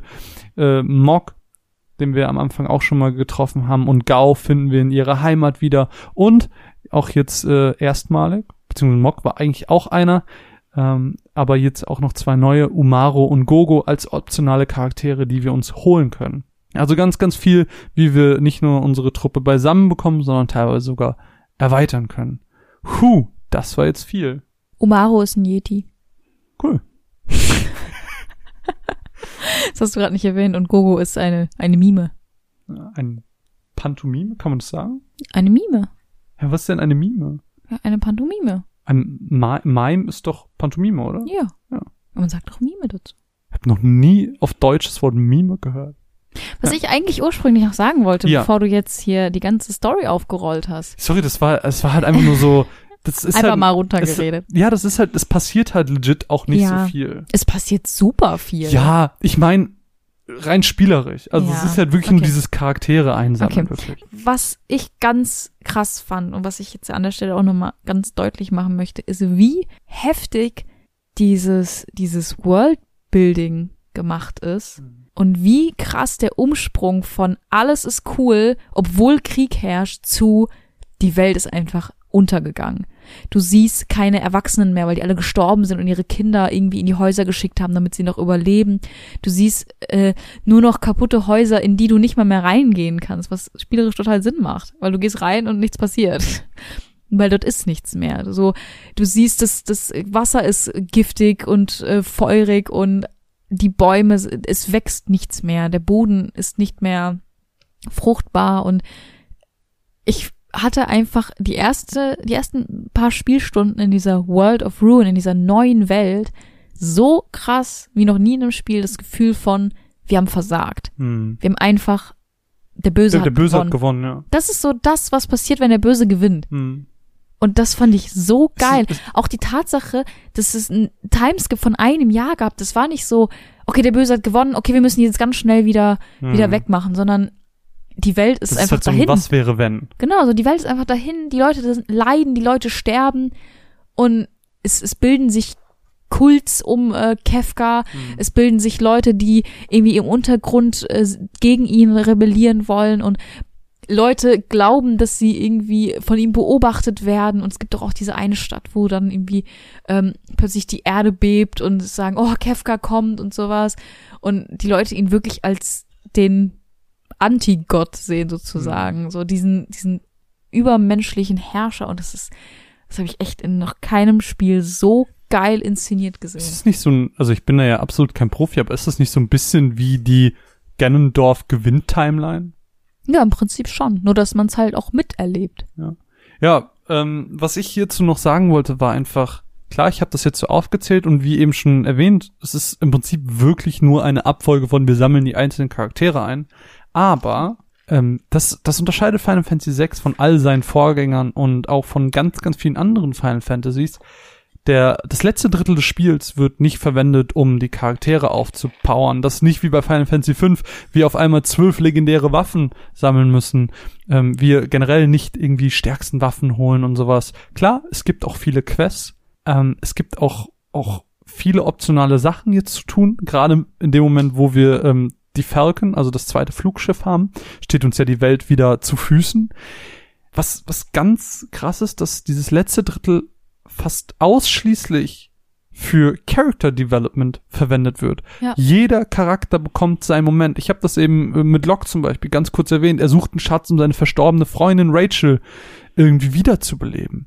Äh, und das schafft er auch. Er, er findet den Phoenix, Mhm. das Magicite vom Phoenix, womit er es schafft, für ein paar Momente seine Freundin wiederzubeleben, die ihm dann sagt, werd glücklich. Das war so fucking traurig. Oder der Moment ähm, mit mit Setzer. Setzer fand ich immer so unsympathisch, so so leer als Charakter. Mhm. Der ist halt einfach nur der Gambler. Und dann sind wir in dieser Höhle und das war so cool inszeniert, weil wir dann nicht irgendwie in, einer, in einem 3D, sage ich mal, Mhm. rumgelaufen sind. Wir konnten nicht nach oben unten, sondern es war wirklich einfach nur rechts oben sind wir gestartet auf der obersten Treppe und sind einfach nur nach links gegangen, einfach nur die Treppe runter. Und dann hat er immer wieder an bestimmten Stufen auf uns gewartet und dann ist im Hintergrund wie so eine Art Rückblende Ja. äh, die Geschichte gewesen, wo er mit Daryl irgendwie ein Rennen gefahren hat, wie sie dann weg war und sowas. Und er hat auf einmal eine richtige Hintergrundgeschichte bekommen. Und das war, das war wirklich, wirklich cool. Und viele Charaktere haben das bekommen. Äh, nicht, bei weitem nicht jeder war irgendwie interessant. Strago, dass er beim Kult von Kefka war, das, das war halt dumm. Wir haben Ram wieder in unser Team geholt, sind da hingegangen und er war so, oh, du lebst, okay, ich schließe mich euch wieder an. Das ist bei, das ist bei weitem nicht bei allen krass gewesen. ja, aber, aber, auch Strago und Realm hatten ihre Background-Story. Also jeder hatte seinen Moment. Ja, also Sian hatte ja auch ähm, eine sehr, sehr lange Sidequest über seine komplette Backstory, die wir nicht gemacht haben. Aber es gab sie. ja, ja, ja. Es, genau, äh, manche Dann, Sachen sind dann ähm, auch noch mal in, in Sidequests verpackt Genau. gewesen. Dann hatten wir noch ähm, die Rückblende von Edgar und Seven, die ich persönlich geliebt habe, Genau. ähm, die einfach erklärt, warum Seven damals das Königreich verlassen hat und warum Edgar der Zwillingsbruder geworden ist, der König sein durfte. Erzähl das doch mal ähm, kurz.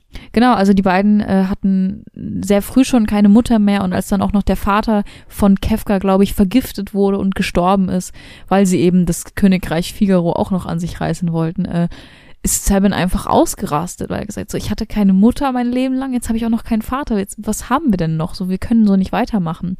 Und Edgar war halt so der Vernünftige, der da gesagt hat, so ja gut, irgendwer muss ja hier König sein. Und und Sabin wollte eigentlich nur frei sein. Er wollte einfach nur sein Leben leben und weg von diesem ganzen Krieg und von diesem ganzen Leid.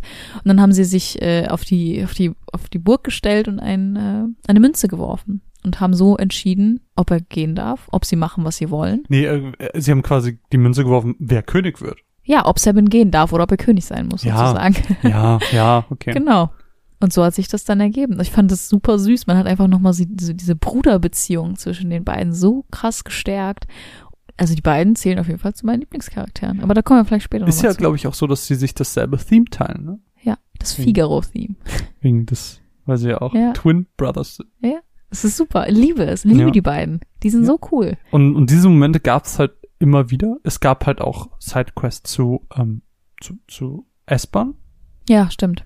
Also könnte man, könnte man halt auch noch mal erwähnen. Ähm, fand Wir ich haben- jetzt nicht so. Ja, die waren halt, wir haben hier und da was eingesammelt, haben Bahamut geholt. Hm. Man konnte noch äh, Alexander holen, man konnte Kaktor holen das erste Mal. Es gab hier und da noch so ein paar Sachen.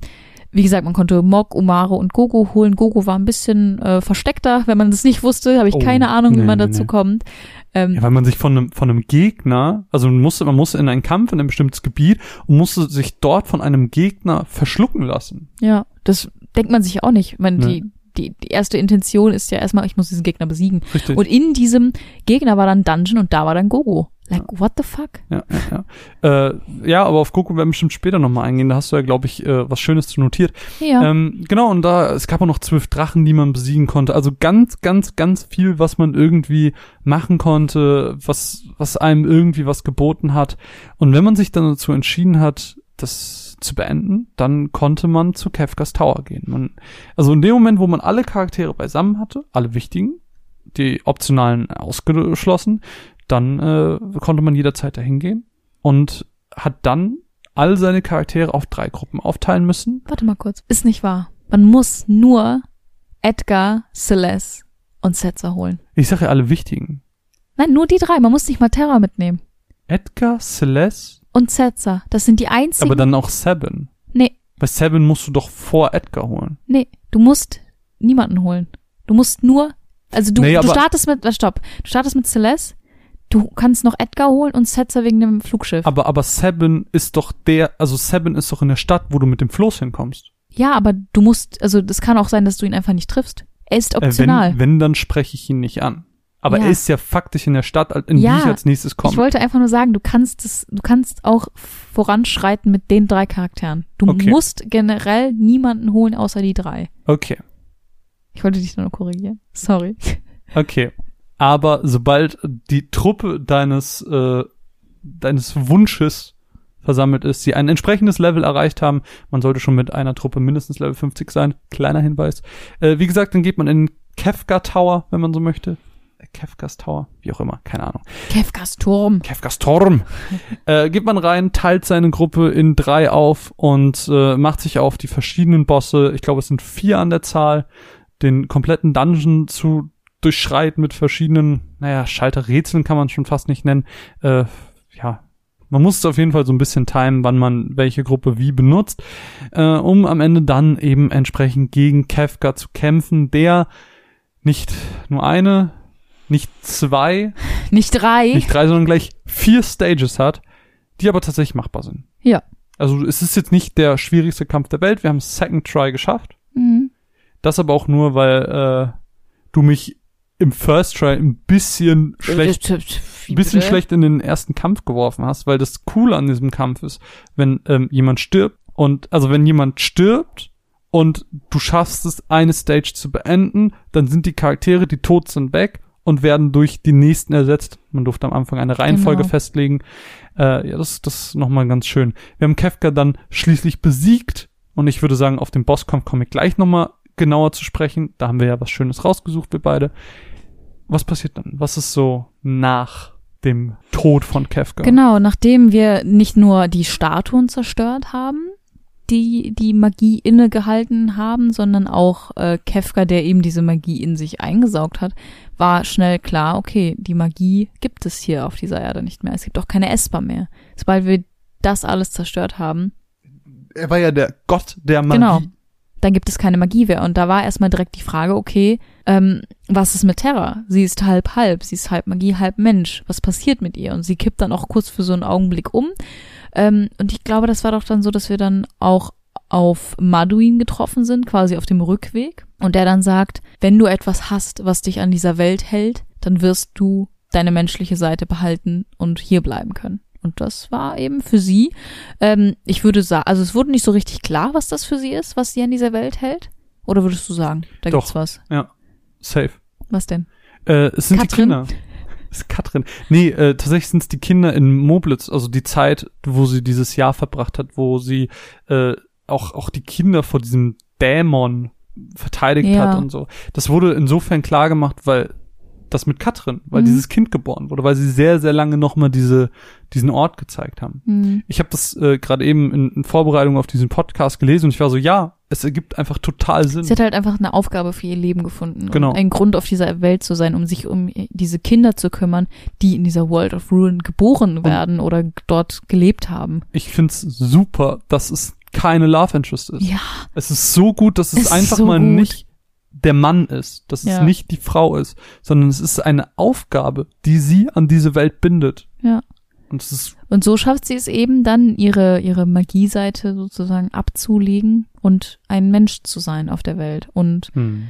dann sehen wir einen sehr schönen Epilog von jedem einzelnen Charakter, was noch am Ende passiert ist. ja, aber so, so richtig jeder Charakter hatte ja nicht so sein Aftermath, sondern es war ja mehr so, wir sehen, dass die Städte wieder aufgebaut Ja. werden, wir sehen, dass die Felder wieder Man hat so ein äh, bisschen angeteased bekommen. Man hat zum Beispiel gesehen, dass Locke und Celeste so ein bisschen noch flirty sind und man weiß, okay, da wird bestimmt noch irgendwie was passieren.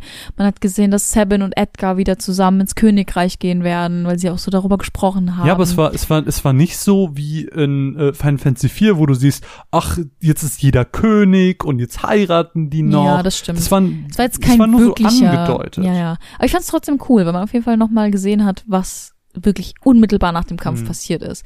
Und dann Happy Ending, würde ich sagen. Ja.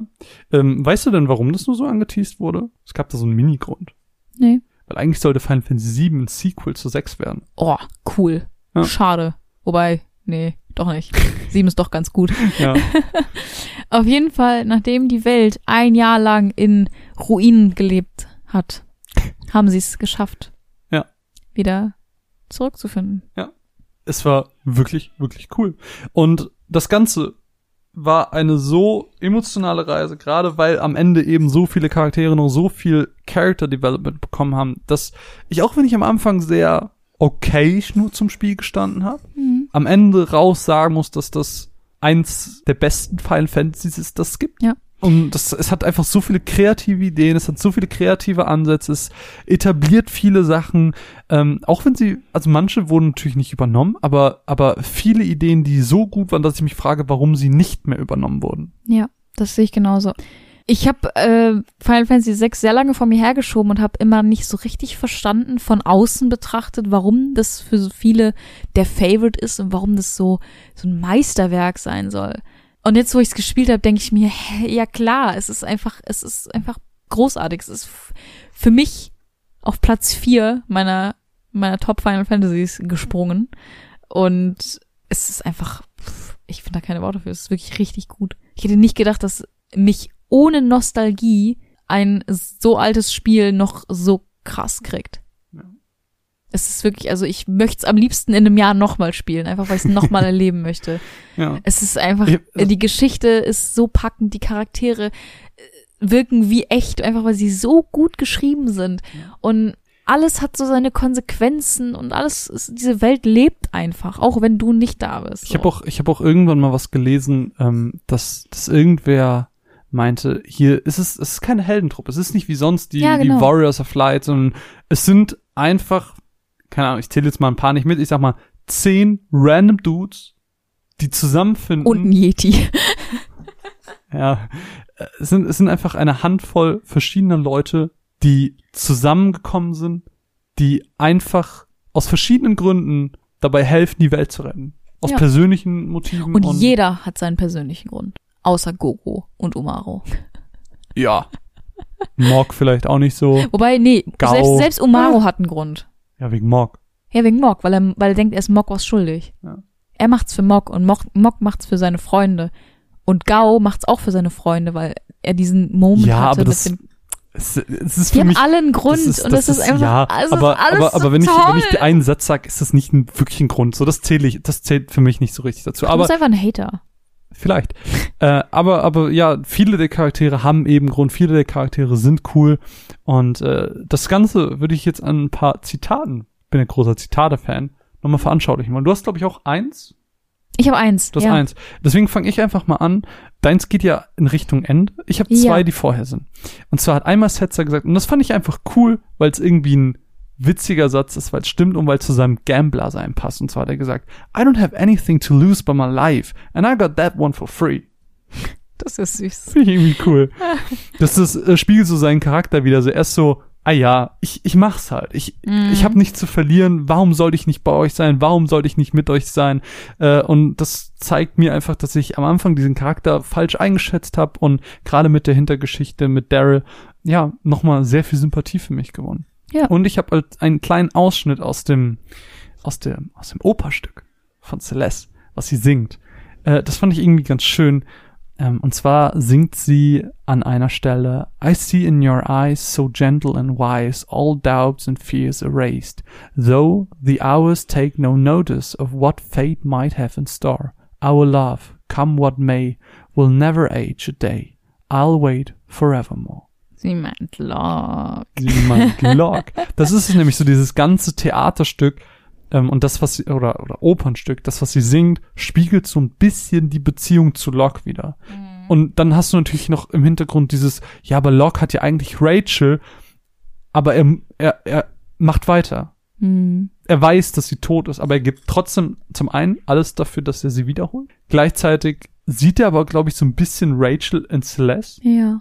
Und das finde ich halt irgendwie so schön. Und Celeste aus ihrer Perspektive bringt es in diesem Stück, was sie ja eigentlich nur auswendig gelernt hat, nochmal so schön auf den Punkt. Ja. Aber was hast du? Ich habe ein Zitat, ähm, die letzten Worte, glaube ich, von äh, Kefka. Da sagt er Life, Dreams. Das ist, das sind, ähm, sind die letzten Worte. Das ist, wenn man in der vierten Stage ankommt. Life, Dreams, Hope. Where'd they come from? And where are they headed? These things. I'm going to destroy. ich finde, das äh, spiegelt einfach richtig gut wider, was Kafka ist. Er versteht einfach das Konzept nicht von Leben. So, was bringt mir Leben, wenn es irgendwann aufhört? So, warum soll ich positiv sein? So, soll ich Hoffnung haben, wenn alles irgendwann im Nichts endet? Und er denkt dann einfach, dass nichts ist besser als etwas, was nicht endlos ist. Mhm. Und deswegen will er es lieber zerstören. Und das ist halt einfach alles, was er ist, auf den Punkt gebracht. Und das finde ich richtig geil. Aber das Ding ist, das war ja nicht von Anfang an so. ja. Das hat sich ja innerhalb der Geschichte in seinem Charakter erst entwickelt. Das heißt, dieser Nihilismus, oder wie man das nennt. Ja. Äh, ich habe auch ein Zitat, auch aus diesem, aus diesem letzten Part von Kafka, da sagt er nämlich, why do people cling to life when they know they can't live forever? Das ist halt genau Ja, das, was du ja, eben ja. meintest. Und dann gab's, äh, kamen ganz viele Charaktere, das fand ich auch richtig cool, äh, wo jeder dann nochmal was gesagt hat, wo Mhm. jeder nochmal seinen Moment hatte, wo jeder nochmal so ein bisschen reflektiert hat und seine, seine eigene Persönlichkeit, seine eigene Geschichte mit da reingebracht hat. Und besonders Terras Part hat mir da sehr, sehr gut gefallen, die nämlich gesagt hat, it's not the result of one's life that's important. It's the day-to-day concerns, the personal victories and the celebration of life and love. It's enough if people are able to experience the joy that each day can bring. Das ist so dieses sehr, sehr positive, der Optimismus. Es ist nicht wichtig, dass ich, äh, dass mein, dass mein Leben für immer währt. Es ist nicht wichtig, dass mein Leben etwas Bedeutendes ist. Es ist wichtig, dass ich jeden Tag fröhlich sein kann. Und Ja. das reicht mir, um zu leben. Ja. Und dann, nachdem jeder Charakter was gesagt hat, kam Kefka mit, This is sickening. You sound like chapters from a self-help booklet. Finde ich ganz witzig.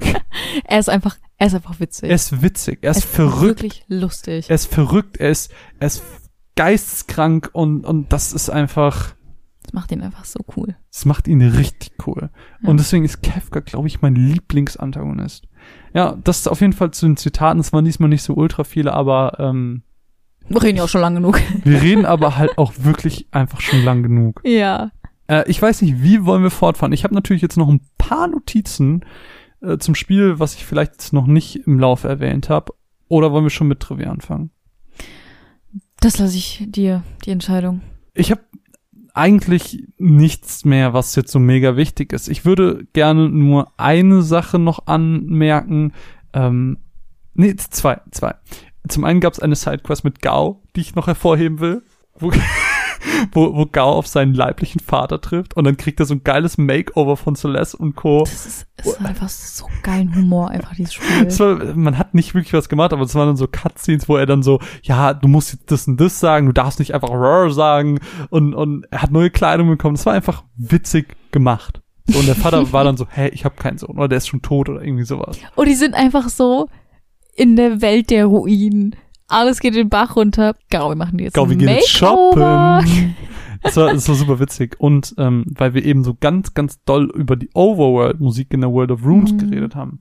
In dem Moment, wo wir unsere Charaktere beisammen haben und Celeste sowie Terra zuversichtlicher werden, was die Welt angeht, Mhm. ändert sich auch wieder der Ton der Overworld-Musik und trotz der bedrückenden Optik, die bleibt, ändert sich die Musik und allein durch diesen Wechsel auf fröhlich Ja. sehr theatralisch, Endzeitstimmung zu wieder fröhlich, ähm, spiegelt auch den Verlauf der Geschichte sehr schön wider und das fand ich sehr toll.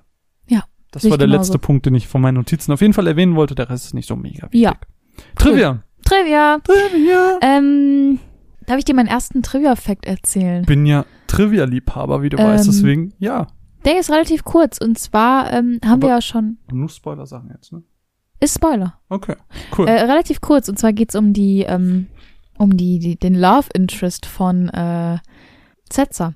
Die gute Dame namens Daryl, die ja auch ein Flugschiff Ah, hatte. ja. Das Flugschiff Falcon und äh, die ist ja, ich glaube, ich weiß gar nicht, ob wir das jetzt erzählt hatten, die ist ja ähm, dann irgendwann bei einem Wettflug mit Setzer ist Mhm. sie dann abgestürzt und Ja. man hat sie nie wieder gefunden und man hat eigentlich nur ihre ihre ähm, ihr Wrack gefunden von der Mhm. Und das ist tatsächlich äh, aus dem echten Leben inspiriert. Ach krass, wirklich. Und zwar von der ersten Pilotin, die die Welt einmal umrunden wollte. Äh, eine junge Dame namens Amelia Earhart. Und die ähm, ist von den USA bis Australien geflogen, ist dann noch irgendwie über die Fiji-Inseln und ist dann abgestürzt und man hat sie niemals gefunden. Und auch nicht das Wrack. Und äh, das ist eine ganz, ganz bekannte Story von ja, der ersten weiblichen Pilotin. Und das ist äh, von ihr inspiriert sozusagen. Krass. Ja. Huh, äh, ich weiß gar nicht, wo ich einsteigen soll. Hm, das mit Final Fantasy 7 habe ich ja schon erzählt. Das habe ich jetzt mal so random gedroppt. Ähm, in Zen. Zen war ja die Stadt, wo wir, oh, wen haben wir dann nochmal gut? War das Seven? Ja, ne? Ja. Seven, genau. Ähm, und zwar, oh, jetzt muss ich hier wieder mein Dokument öffnen. So viel hin und her geklickt, sorry. In Zen ähm, stürzte, wie gesagt, ein Haus ein. Und das ist eine gelöschte Szene, die es im Spiel im Endeffekt gar nicht gab. Und wenn man es nicht schafft, dort zeitig rauszukommen, dann sollte eigentlich nicht ein Game Over Screen einfach kommen, sondern man sollte sehen, wie Sabin vom Gebäude erschlagen wird. Und What? wenn dann Edgar mit im Team ist, dann ähm, sollte man mehrere Ingame-Tage sehen, wie er versucht, seinen Bruder zu retten. Krass. Ja, haben sie aber dann natürlich rausgenommen. Wahrscheinlich so viel Platz irgendwie verbraucht, Ja. noch drauf zu kriegen. Ja, Krass, wie cool ist das denn? Ja. Oh, mega. Finde ich super. Ich habe ganz viel zu erzählen über Kefka und über generell das Ende und das, ja, Kefka. Kefka ist der erste böse, der erste Antagonist in äh, der Final Fantasy Reihe, der von Anfang an als Antagonist etabliert wird und der tatsächliche Boss am Ende ist. Ist wirklich? Ja. Krass. Weil bisher war es so, okay, Garland. Nee, es ist doch Chaos. Dann war es irgendwie hier, ähm, Cloud of Darkness. Wie hieß denn der andere nochmal? Ich habe schon wieder seinen Namen vergessen. Ähm, Xander oder sowas? Irgend ja, sowas? nee. Nee, oder? War das Xande? Ich weiß es nicht mehr. Auf jeden Fall war äh, es ist ein ganz klassisches Final Fantasy Trope gewesen immer, okay, am Ende kommt das wahre Böse, Ja. so so der eine, der dann doch der dahinter gesteckt Ja. hat und äh, hier eben zum ersten Mal nicht so. Kefka ist der Böse, Kefka bleibt der Böse. Ja, Hm. kleiner Fun Fact. Manduin. Terras Papa. Maduin, oder? Madu, Maduin, sorry. Terras Papa. ja, Papa. Papa. Äh, der sollte eigentlich die gefrorene S-Bahn Nash sein. Das wäre cool gewesen. Ja, wäre cool gewesen. Warum haben sie diesen Wacko genommen? ich weiß nicht. Diesen komischen Vogel. Habe ich auch gar keinen Zusammenhang gesehen. War auch Nee. absolut nicht ähm, Nicht relevant. Nicht ikonisch so. Naja, okay. Ja. Außerdem, Final Fantasy VI, das erste Spiel mit variierenden Enden. Das musst du mir erklären. Mit variierenden das hast du, das, Enden. das hast du mir eben Ähm, schon gesagt und ich, ich check's nicht. Das variiert je nachdem, welche Charaktere du rekrutierst. Wie ich vorhin schon erwähnt habe, du musst, also du hast Celeste am Anfang, die ist Klar. äh, unumgänglich. Du musst nur Edgar und Setzer holen. Das heißt, du hast drei Leute, du kannst dann am Ende, wenn du durch den Dungeon gehst, hast du dann jeweils ein Team mit einer Person. Ja. Ähm, und dadurch, dass Kefka ein Gespräch mit Terra führt eigentlich, in dem letzten Gespräch, wo er, wo sie so diese Unterhaltung Ja. haben über, was ist Leben, was bringt ja. das überhaupt. Was ich eben auch als Zitat Ähm, hatte. Dadurch, dass Terra eben als wichtige Komponente fehlt, gibt es dann eine Szene, wie man sie in Moblitz sieht bei den Kindern, wie sie so rausgeht und sich so morpht und sowas. Und dann sagt, Ke dann hat Kefka irgendwie noch so ein paar extra Lines, dass er irgendwie sagt, ja, wenn du so äh, scharf drauf bist zu sterben, dann komm doch hier hin und sowas. Aber ähm, passiert natürlich nicht, weil wir sie nicht rekrutiert haben. Sie bleibt dann halt bei den Kids. Und dann, nachdem wir Kefka, Kefka erledigt haben, setzt dann aber trotzdem die Szene ein, wo sie quasi das Flugschiff rausfliegt und sowas. Also das Ende bleibt trotzdem das gleiche. Also es sind nicht verschiedene Enden, sondern es sind im Ende verschiedene Dialoge. genau, Also und Szenen Part. auch. Auch Szenen, auch in diesem, in diesem, in diesem Epilog-Part, wo man zu jedem nochmal so einen Teil sieht, wenn du zum Beispiel Locke nicht mitgenommen hast, Locke hat ja diese Szene gemeinsam mit Celeste, Locke ist dann halt einfach nicht da, dann Mhm. sagt Celeste irgendwie so, Locke, ich wünschte, ich hätte dich noch einmal gesehen und sowas. Das ist so, wie wir das mit Shadow hatten, wo dann Genau, einfach dieses genau. leere Dorf gezeigt wurde. Genau. Das ist bei den, bei den ähm, Charakteren, die eine Einzel Einzelszene haben, aber bei denen, wo halt immer einer dabei ist, zum Beispiel Edgar und Seven, Hm. wo er eigentlich äh, Edgar vor diesem runterfallenden Metallstück rettet, da macht's dann Setzer und dann sagt äh, Edgar irgendwie sowas wie, pff, wer braucht schon Seven und sowas. Hm. ist ganz witzig. Also da, das Spiel reagiert auf jeden Fall darauf, wen du mitgenommen hast und wen Ja, nicht. okay, cool. Das fand ich super cool. Das ist echt cool. Also es sind jetzt nicht faktisch unterschiedliche Enden, Das sondern es sind Ende so. ist variabel, je nachdem, welche Entscheidung du getroffen Ja, hast. ja, ja. Ich verstehe, was du meinst, ja. Cool. Äh, Finde ich mega. Habe ich jetzt gar nicht drüber nachgedacht. Was ist jetzt? Gogo. Ich kann noch was zu Gogo sagen. Äh, denn Gogo sollte eigentlich anders rekrutiert werden, als wir das jetzt. Ich habe ja eben erwähnt, ähm, eigentlich muss man verschluckt werden, Dungeon und am Ende kriegt man dann Gogo. Mhm. Normalerweise sollte es aber so sein, dass man in jeder Stadt in der World of Runes eine Kopie eines anderen Charakters findet. Und die musste man dann irgendwie ansprechen und so. Und die Person musste man dafür aber auch in der Party haben. Weil er ist ja ein, Ein, er, er kopiert ja. Also Gogo, das Einzige, was Gogo kann, ist Sachen kopieren. Und das wäre halt so logisch gewesen. Das war mein Cool. Fun of Fun Fact. Ähm, wo wir gerade bei Gogo sind, glaubst du, die Gogo-Theorie gilt noch als Spoiler? Ja, Mm, oder? Ja, weil, weil, weil ja wir schon weder. Setzer noch Daryl erwähnt Ja. haben. Gut. Es gibt nämlich da so eine Theorie. Gogo ist ein sehr, sehr mysteriöser Charakter. Wenn ähm, der Charakter rekrutiert wird und vorgestellt wird, steht auch drunter ein Mann, eine Frau. Ich bin mir nicht sicher. Also man weiß nicht so richtig, wer oder was Gogo ist. Mhm. Und es gibt eben diese Theorie, ähm, schon äh, seit Ewigkeiten wohl, ähm, dass Gogo Daryl ist, die verloren gegangene Liebe von Setzer. Weil man hat ihre Leiche nie gefunden. Man weiß, okay, sie ist irgendwie abgestürzt. Vielleicht ist sie auf diesem, auf dieser Triangle Island, wo man Gogo findet, abgestürzt. Ist dort irgendwie von diesem Monster verschluckt worden und lebt irgendwie in diesem komischen Dungeon drin und hat auch einfach alles vergessen und kann nur noch kopieren sozusagen. Und alles, was eben dafür spricht, ist, dass ähm, Wie gesagt, wir haben keine Leiche von Daryl. Wir haben dieses mysteriöse Etwas. Könnte man aneinander Gab's linken. nicht auch irgendeinen Dialog oder sowas? Es gibt so ein Gerücht im Internet, dass es im Japanischen eine Szene gibt, wo das confirmed wird, aber keiner kann diese Szene raussuchen. Hm. Ich glaube nicht, dass das stimmt, ehrlich gesagt. Ich glaube, das ist das Internet lügt manchmal. War's nicht, hast du mir nicht im Fünfer-Podcast auch erzählt, dass da Gogo auftritt? Go ist ein optionaler Boss in Final Fantasy V.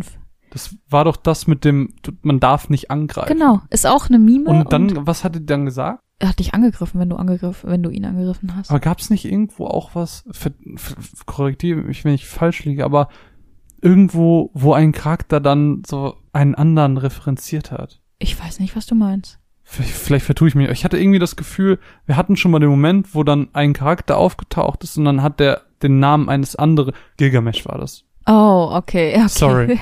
War Sorry, jetzt hast du mich mega verwirrt. Sorry, mein Fehler. Auf jeden Fall ähm, spricht eben einiges dafür, dass Gogo Daryl ist. Ähm, zum einen gibt es diese Minerva-Weste, die können nur weibliche Charaktere tragen und sie und Gogo kann es halt auch tragen. Kann halt dafür sprechen, dass es vielleicht eine Frau ist. Man kann doch Gogo gar kein Equipment geben, oder? Doch, kann man. Ja? Ja. Aber keine Relicts auf jeden Fall. Genau, das sind so ein paar Kleinigkeiten, die einfach darauf ähm, theorisieren lassen, dass äh, Gogo vielleicht Daryl sein kann. Und ich mag die Theorie gerne. Mhm. Ich, Find sie auch ich sehr hätte cool. das gerne so. Ja, eine andere Sache, die Theorie war, die aber jetzt bestätigt ist, ist, äh, ja, ich sag mal so, du hast eine Familie auseinandergerissen. Ja. Du hast Rams Vater getötet. Shadow ist Rams Vater. In einem kleinen, Das macht Realm so viel cooler. ja. Äh, es gibt wohl eine, eine kleine Dialogoption, die man irgendwie triggern kann. Ich weiß jetzt nicht genau wie, aber da sagt Strago im Prinzip, I have one request. Show me your face. Even if you are him, I have no intention of wasting time trying to talk you into staying. I just want to know for Rams sake. Keiner versteht Ist dich. mir egal. Und Shadow sagt auf jeden Fall, äh, beziehungsweise er sagt nichts, er nimmt seine Maske runter. Äh, Strago kann das Gesicht von Shadow sehen und sagt, Strago sagt dann, Thank you, Shadow. Come, let's have a drink. Ja. Und generell, äh, wenn man Shadow äh, sterben lässt, dann kommt ja auch Interceptor zu Realm und ist die ganze Zeit bei ihr. Deswegen war ich da schon so stutzig, so, hä, was hat sie mit dem Hund? So, Ja. irgendwas war da auf jeden Fall. Ja. Da, man hat auf jeden Fall gemerkt, da ist irgendeine Verbindung. Und ich hatte sogar noch zu dir gesagt, hä, ist Shadow jetzt der Vater? Aber im Da kann ich Spiel mich nicht dran selber, erinnern. im Spiel selber wurde das nie so deutlich gesagt. Es wurde dann irgendwann in einem Interview mal bestätigt von irgendwen, von den Developers.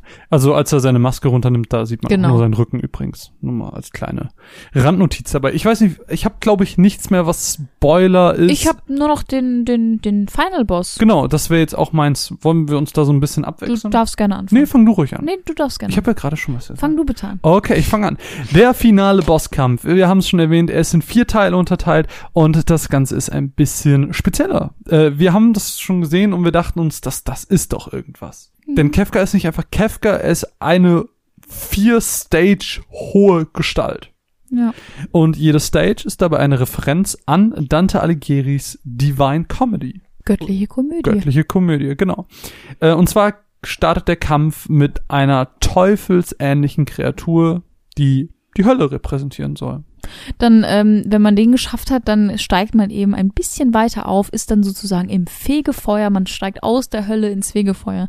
Und ähm, da ist dann so eine ganz merkwürdige Ansammlung von verschiedenen Menschen, auch so ein bisschen ähm, Maschinen dran. Und das soll eben diese ganzen Menschen und Tiere und Lebewesen, die im Fegefeuer gefangen sind, darstellen. Dieses leichte Chaos auch. Und wenn wir diese Anhäufung an Menschen besiegt haben, steigen wir weiter empor und finden äh, etwas, was so einer Skulptur von Michelangelo ähnelt. Äh, und zwar ist es eine Die Skulptur, Pieta.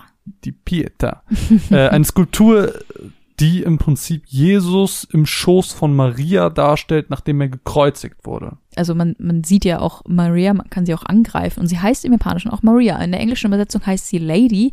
Das liegt aber daran, dass sie bei der Übersetzung damals fast alle religiösen Sachen rausgeschrieben haben, sofern sie es konnten. Sie haben zum Beispiel aus Holy auch Pearl gemacht. Krass. Du hast kein Holy in dem Spiel gesehen. Ja, aber man hat's schon gesehen wegen der Animation. Ja, aber es hieß Pearl. Ja. Genau, also das liegt halt daran, aber es ist eigentlich vom Spiel her ist es Maria. Krass. Okay. Und wie geht's weiter? Der, die letzte Stage. Oh, Oh, dieser Moment, ey. Du steigst auf, man sieht einfach nur einen gelb erstrahlenden Himmel. es ist wie ein Gemälde. Ja, es ist wirklich wie ein Gemälde.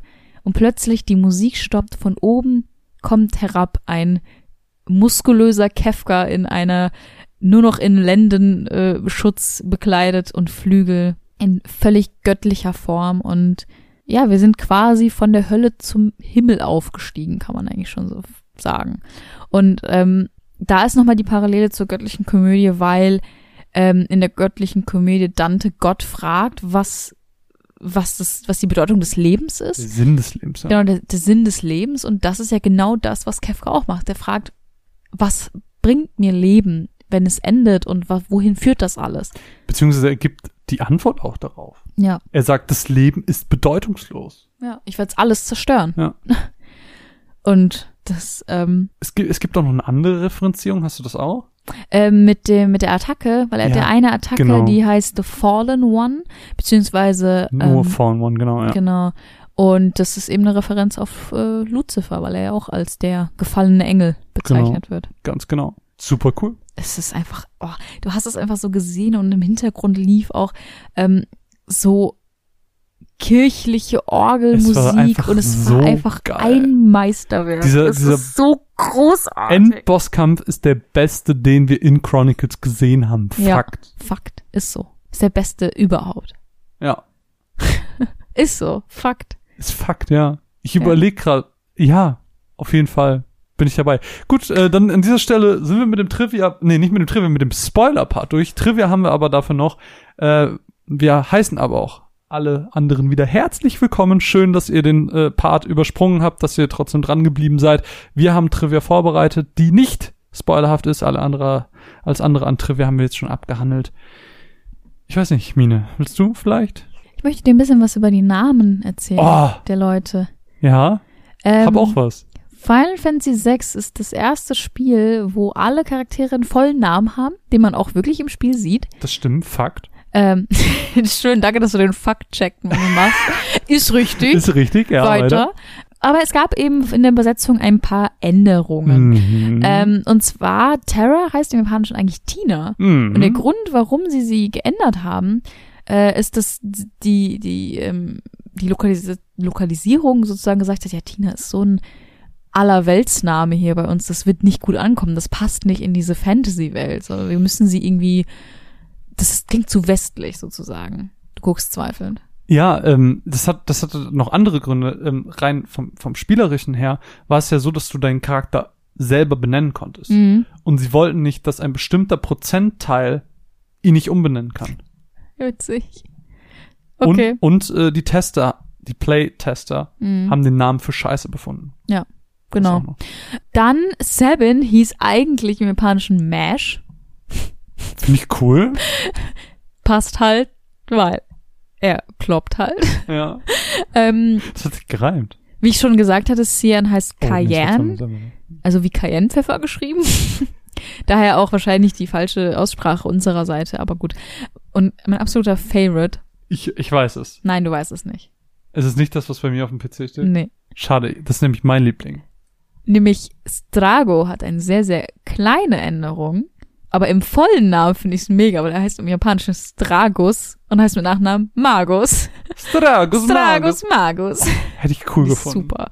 Ja. Ist aber, glaube ich, aus ähm, Gründen der Länge. Wobei Shadow ist eigentlich genauso lang, oder? Strago, Shadow. Hm. Dann äh, darfst du mir jetzt den letzten erzählen. Hast du den auch gehabt? Ja, den habe ich auch. Ah. Aber darfst du mir Ah, gerne erzählen. Ja, ich habe Weil ich, ich, hab, weiß, dass es dein Favorite ist. ich hatte Gau noch, äh, denn Gau ist im Japanischen eine Onomatopoesie, also die Wortmalerei für das Geräusch, wenn Tiere knurren. So wie Raw. So wie raw. Und deswegen im Originalen antwortet er nämlich auch mit raw, wenn man den Namen nicht ändert. Also, und man ihn quasi fragt, wie heißt du? Und dann sagt er raw. Das Und- ist so ein Hund fragen. Und wie heißt du? Ruff. Ja, und äh, Oh, im, guck mal, ein kleiner Wuff. im, im der englischen Version haben sie das nämlich komplett geändert und da antwortet er immer mit raw. Wie ein Pokémon. Wie Pokémon. Äh, Gau gleich Pokémon. Gau ist Po- Confirmed. fällt sich auf jeden Fall auch so. Genau. Ähm, ich habe aber noch einen. Und Okay. zwar ähm, Setsa Gabiani. ergibt sich aus zwei Wörtern. Setzer aus dem deutschen setzen, Hm. weil er setzt Geld für etwas. Ah, also smart. Und Gabbiani kommt aus dem italienischen Gabare und das heißt betrügen. Weil er ist ein Gambler. Finde ich cool. Finde ich auch cool. Das ist ein Fun Fun Fact, mit dem ich leben kann. Wo wir aber gerade bei, ähm, wo wir gerade bei Setzer sind. Setzer ist ein Charakter, mit dem ihr jetzt erstmal nichts anfangen könnt. Äh, ist auf jeden Fall, wie Mine gerade schon meint, ein Spieler, für die, die jetzt äh, geskippt haben. Äh, auf jeden Fall trägt dieser Charakter im Originalen einen Bandana als Ausrüstungsgegenstand. Der kann aber laut Spiel gar keinen Bandana tragen. Sobald man das aber unequipped, kann man es nicht re-equippen. Der Witz dahinter ist, vom Entwicklerteam, dass der nicht so aussehen wollte wie Locke. Wie geil. Und Deswegen, Wirklich? deswegen kann er keine Bandana tragen. Oh. Und das Game Boy Advance Team hat es dann so ein bisschen verkackt, weil sie dachten, das wäre ein Glitch und haben das oh, rausgenommen. Idioten. Aber das Ja. ist geil. Ist mega. Liebe sowas. Lieb auch sowas. Das ist cool. Ich habe noch mehr zu Namen. Oh, okay. äh, hatte ich gerade vergessen. Und zwar äh, Kefka, unser Lieblingsantagonist, heißt ja Palazzo mit Nachnamen. Palazzo ist eigentlich italienisch für ähm, Space, also für so Platz eigentlich. Lässt sich aber auch herleiten, dass es aus dem Wort pazzo kommt und das heißt verrückt im Italienischen. Dann gibt es noch die Herleitung, ähm, dass es aus dem portugiesischen Palhaccio kommt. Und das bedeutet Clown. Und genau wie im italienischen Pagliaccio bedeutet auch Clown. Im türkischen übrigens auch. Nice, Türkisch Skills. Ähm, genau, und der Vorname, da ist man sich nicht ganz so sicher, ob das vielleicht von Franz Kafka kommt oder es gab noch einen anderen. da muss ähm, ich nämlich immer dran denken. Ich nämlich auch, weil äh, Autokorrekt macht nämlich auch aus, auf, aus Kafka immer Kafka. Ja, und dazu halt diese ganzen, also diese ganzen Querverweise Genau. zu Literatur und generell sein Gemütszustand und so, das deutet halt alles so ein bisschen darauf hin. Dann gab es aber noch einen anderen, einen deutschen Psychologen, eben weil dieser psychologische Aspekt noch dabei Mhm. ist, ähm, der hieß Kurt Kofka. Also es könnte beides sein. Man weiß Mhm. es aber leider nicht genau. Mhm. Aber ich finde, beides klingt gut und Name mit trifft ihn auf jeden. Fall ganz gut. Ja. Ja. Was das? Das war's. Dann mache ich jetzt auch mal so einen größeren Block und zwar eigentliche Pläne. Denn ähm, es waren viele eigentliche Pläne, die nicht durchgesetzt wurden. Ich habe eben Spoiler-Part äh, schon mal erwähnt, das kann ich aber hier auch erwähnen, dass Final Fantasy VII eigentlich zum Beispiel ein Sequel zu 6 werden sollte. Ich habe auch eben schon ein paar andere genannt, auf die wir jetzt nicht weiter eingehen, aber zum Beispiel Terra. Terra sollte eigentlich ein 20-jähriger Mann gewesen sein und Partner in Crime von Locke. Teile des Konzepts davon sind in Tidus und Sidan reingeflossen und ähm, ja, im Prinzip das Concept Art zu dem ursprünglichen Charakter von Terra ist ganz, ganz doll so wie Squall. Hast du das auch? Nicht schlecht. Du wirkst so, als würdest du das schon kennen. Nö. Nee, cool. äh, Nochmal zu Terra. Terra sollte eigentlich am Ende sterben. Hätte ich cool gefunden. Hätte ich also auch ich cool liebe gefunden. Terra als Charakter, Also- aber ich hätte es einfach. Ich sag, ich gehe jetzt mal nicht auf die Hintergründe ein, Mhm. aber die, die eben den Spoiler-Part gehört haben, wissen auf jeden Fall, warum das auch logisch gewesen wäre. Ja. Finde ich ganz gut.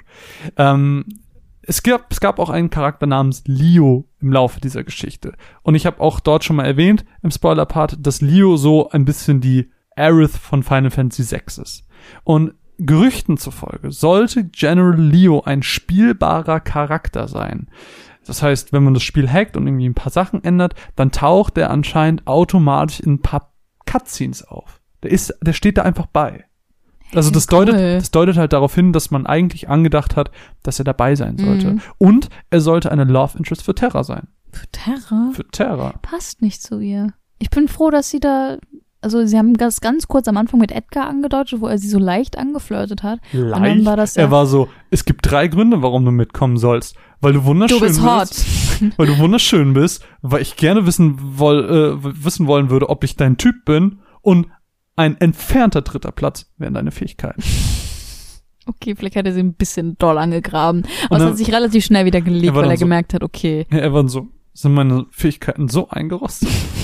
das war ganz süß. Ja, das stimmt. Ähm, ich bin froh, dass sie da keinen Love Interest Quatsch mit ihr gemacht haben. Ja, Ich habe noch, ein noch weiter? ich hab noch ein paar eigentliche Pläne. Celeste, das finde ich schade, dass sie das nicht gemacht haben. Celeste sollte eigentlich ähnliche psychische Probleme haben wie Kefka, weil sie denselben Hintergrund haben. Würde Sinn ergeben. Sie sollte aber im Gegensatz zu ja Kefka stimmt. das, das ablegen können, also Ja. das Darüber hinaus wachsen darüber sozusagen? hinauswachsen, genau, das trifft sehr gut. und sie sollte eigentlich auch ein Spion sein. Hm. Ich So wie quasi angedacht. Genau, so wie angedacht, so wie angedeutet auch. Ähm, und genau dieses Prinzip wurde dann auf Kate Sith übertragen in Teil 7. Und ähm, trotzdem blieb ja, wie eben gerade gesagt, der Plot der Spione noch so ein bisschen drin. Mhm, Diese, dieser. Dialog findet ja statt und das ist ja auch dieses Genau. Misstrauen, was später da ist. Ähm, Ich meine, ist ja auch ganz natürlich. Ich meine, wenn jetzt eine vom Empire kommt und sich plötzlich uns anschließt. ja, aber dieser Plot und warum sie überhaupt eine Spionin sein könnte, das wurde nie gesagt. Was so ein bisschen darauf schließen lässt, dass das alles so ein Last-Minute-Cut war. Mhm.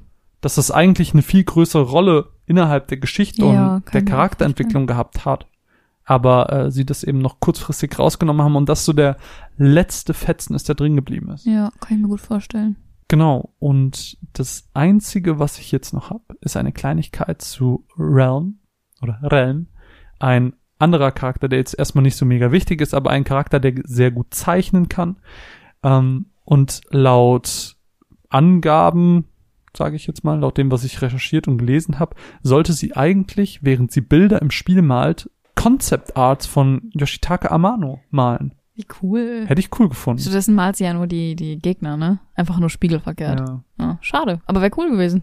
Also, nee, ich glaube, ähm, nee, das meine ich nicht. Nicht dieser Skill im Spiel, sondern Tatsächlich im Game. im Game. sozusagen. Also in ah, so, in so Cutscenes, ach, wenn man sie trifft. Ja, auch cool. Hätte Ja. machen sollen. Hätte ich, hätte ich super cool gefunden. Ja, Ja. das zu eigentlichen Plänen, die gestrichen wurden. Dann, sorry, ich habe jetzt sehr lange und sehr viele Punkte gehabt. Ähm, dann darfst du jetzt erstmal. Das ist in Ordnung. Ähm, ich bin ja kein Star Wars-Fan. Ich auch nicht. Du ja auch nicht. Ich bin auch nicht so der Star Wars-Konnoisseur. Ich habe nur zwei Filme gesehen. Das heißt, falls ich irgendwas Dummes, Falsches sage, tut mir leid. Aber Final Fantasy 6 hat sehr, sehr viele Parallelen zu Ja. Star Wars tatsächlich. Ja, ja. Zum einen mit der, mit der Einführung der beiden Charaktere Biggs und Wedge, die zwei Co-Piloten von Luke Skywalker, die ja danach ein neben Chocobos und Kaktoren ein, ein Bestandteil der Final Fantasy Reihe geworden sind.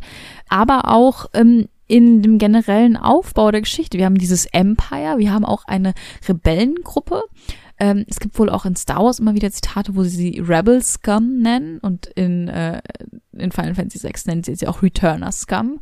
Also es gibt also diese Parallelen in dieser Feindschaft. Und dann gibt es noch ein ganz witziges Zitat von ähm, Celeste, Celeste? wenn sie in der, in der Zelle ist, ähm, die exakt eine Szene aus Star Wars spiegelt, wo äh, Leia Skywalker Aber sie wird nur getriggert, wenn ähm, Locke eine Soldatenuniform trägt. Genau, da sagt sie dann nämlich, ähm, aren't you a little bit short to be an Imperial Soldier? Und das ist das Gleiche, fast das Gleiche, was eben äh, Lea zu Luke in einem Stormtrooper-Outfit sagt und sagt sie, aren't you a little bit short to be a Stormtrooper? Finde ich mega cool. Es gibt generell, witzig. es gibt generell wohl viele Leute, die Celeste mit Lea vergleichen. Echt? Ja, weil sie wohl ähnliche, keine Ahnung, ich kenne mich mit Star bin Wars bin nicht ja auch aus. kein Star Wars. Ich dachte, du hättest da irgendwas gelesen. Hab mich nicht weiter reingelesen, weil ich wusste, okay, ich verstehe eh nur die Hälfte. Ich verstehe nur den Final. Fantasy Pa- Part. Final Fantasy VI ist außerdem das erste und einzige Spiel, das ähm, seine Charaktere mit einem kleinen Einspieler Oh, Ähm, ja. vorstellt, sozusagen. Jedes Mal, wenn ein neuer spielbarer Charakter dazukommt, ähm, kriegen wir einen kleinen schwarzen Screen mit dem Sprite und drunter steht dann, Locke ist ein Treasure Hunter, seine Leidenschaft ist Clown oder irgendwie sowas, war jetzt aus den Fingern gezogen. Finde ich süß, es hat irgendwie was Filmisches, es hat Mhm. sowas ähm, von einem Theaterstück irgendwie. Hm. Äh, und du merkst sofort, okay, ist dieser neue Charakter jetzt spielbar oder ist er nur ein NPC? Hm. Ähm, weil du das halt im ersten Augenblick nicht differenzieren kannst. So jemand Mhm. wie Leo hätte halt auch ruhig dabei sein können, aber du wusstest direkt, ist er nicht. Ähm, Finde ich cool. Hätten sie gerne beibehalten können, meiner Meinung nach. Und ich hau einfach noch einen kleinen hinterher.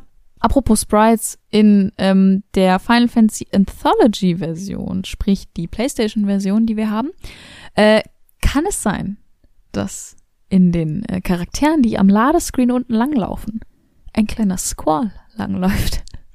so wie das äh, in, in irgendeinem In anderen. fünf mit äh, Cloud. In fünf war es mit Cloud, Ja. genau. Und in sechs ist es mit Squall. Geil. Finde ich cool. Dann bist du wieder dran. Ja, ich habe nur zwei kleine, dann kannst du auch schon direkt wieder weitermachen. Ähm, zum einen, das wissen, glaube ich, viele, die sich schon mal ein bisschen damit auseinandergesetzt haben oder die sich mit Final Fantasy auseinandergesetzt haben. Und zwar hat Character Artist Yoshitaka Amano, den wir eben auch schon erwähnt haben, mal gesagt, dass sein Lieblingscharakter Terra ist und deswegen sind auch die meisten seiner Artworks eben von Terra, weil er sie, so sieht gerne ja zeichnet. einfach cool aus. Ja. Ähm, Ich verstehe noch nicht so richtig, warum sie grüne Haare hat. Aber das erinnert mich ein bisschen an Rüdiger. Weil Das diese stimmt. Magier. deswegen, ähm, ich verwechsel die beiden auch oft. aber vielleicht ist das, ich meine, Rüdiger war auch eine Magierin. Vielleicht ist das Sie so war ein eine bisschen Summonerin. Magie, Esper. Esper ist auch ein Summoning. Ja, das stimmt. Vielleicht Und- ist da die Herleitung. Ja, vielleicht. Wo wir aber gerade ähm, bei Interviews sind, Sakaguchi hat einmal gesagt, dass Umaru, das ist ein optionaler Charakter, den man später im Spiel bekommen kann, dass er ein, also der schließt sich uns relativ ohne Kommentar an. Mhm. Aber laut diesem Interview hat Umaru eben einen recht starken Sinn für Ehre. Und er hört auf Mog, den wir von ganz am Anfang vom Spiel kennen, und folgt ihm, weil er ihm einmal Essen gegeben hat, als er kollabiert ist. Und, und er, So er hat einfach süß. das Gefühl, er schuldet ihm was und folgt ihm deswegen. Das ist richtig süß. Das war's schon. Umaru Ehren-Yeti. Ehrenjeti. du dann. Ähm, ich habe gar nicht mehr so mega viel. Es ist mir mein Yoshitaka Amano Fun Fact weggenommen. Was oh, habe ich tut denn mir noch? leid. Apropos unnötige Charaktere. Gau. Rar. Producer und äh, Creator äh, Sakaguchi und äh, Director Kitase haben beide zugegeben, dass sie Gao als Charakter völlig sinnlos finden, aber wollten ihn trotzdem machen. Ich finde, das sagt so viel über Gao aus. Er ist einfach, ja, er ist einfach so unnötig. Ja, voll viele. Ja, du hast doch heute noch so ein Video angemacht, ähm, wo sich jemand darüber aufgeregt hat, wie viel Zeit man in Gau stecken kann, Mhm. nur aus diesem, aus diesem äh, Skills lernen. Skill-Lernen heraus. Diese Und, Art Blaumagie mit Berserker gemischt, irgendwie sowas. Ah, das wollte ich später noch ansprechen. Ja, Oh, das war jetzt gerade einfach nur so ins Blaue das geredet. war mega. Das war genau die Notiz, die ich hatte. Aber nee, äh, da kommen wir später bei Charakteren noch mal ein bisschen zu. Ähm, ja, aber genau das. Ja, das, da regen Ja. sich, ich glaube, viele Leute regen sich generell über Gau auf. Ja. Äh, Über wen ich mich nicht aufrege, ist zum Beispiel Seven. Liebe Seven. Habe ich das heute schon dreimal gesagt? Ja. Ich glaube ja. Ähm, er hat ja die Fähigkeit, er hat so ein, so ein Blitz, nennt sich das. Das heißt, du gibst äh, Tastenkommands ein und dann ergibt sich daraus eine coole hm. Attacke. Und sein, äh, seine Attacke Aura Cannon hat die gleiche Tastenkombination wie der Hadoken aus Street Fighter und sieht auch genauso aus. Ist es Kamehameha? Das ist das Kamehameha. Geil. Fand ich super cool. Finde ich auch cool. Und er sieht halt auch ein bisschen aus wie Paul aus Tekken. Also er hat halt sowas ähm, Beat'em-up-Kämpfermäßiges. Und das finde ich richtig cool. Ja, das ist echt cool. Was uns ja aufgefallen ist, das, das habe ich jetzt nirgendwo anders gelesen, sondern es war tatsächlich etwas, was uns recht gegen Ende des Spiels aufgefallen ist, Mhm. was so ein bisschen das ewige, ja, warum keine Chocobo-Feder bei Aerith benutzt, Ding Mhm. aufgreift. Äh, hier werden Chocobo-Feder? äh, Phönix-Feder. Phönixfeder. Ich Tut mir leid, ich bin ein bisschen, ein bisschen dumm. Äh, äh, es, hier werden tote Charaktere eben nicht als tot gelistet, sondern als wounded, also verletzt. Das heißt, eine Phönixfeder belebt die Charaktere nicht wieder, sondern heilt sie von ihren tiefer gehenden Wunden. Mhm, genau. Das finde ich irgendwie, das ergibt Sinn. Ja, ist. Ist.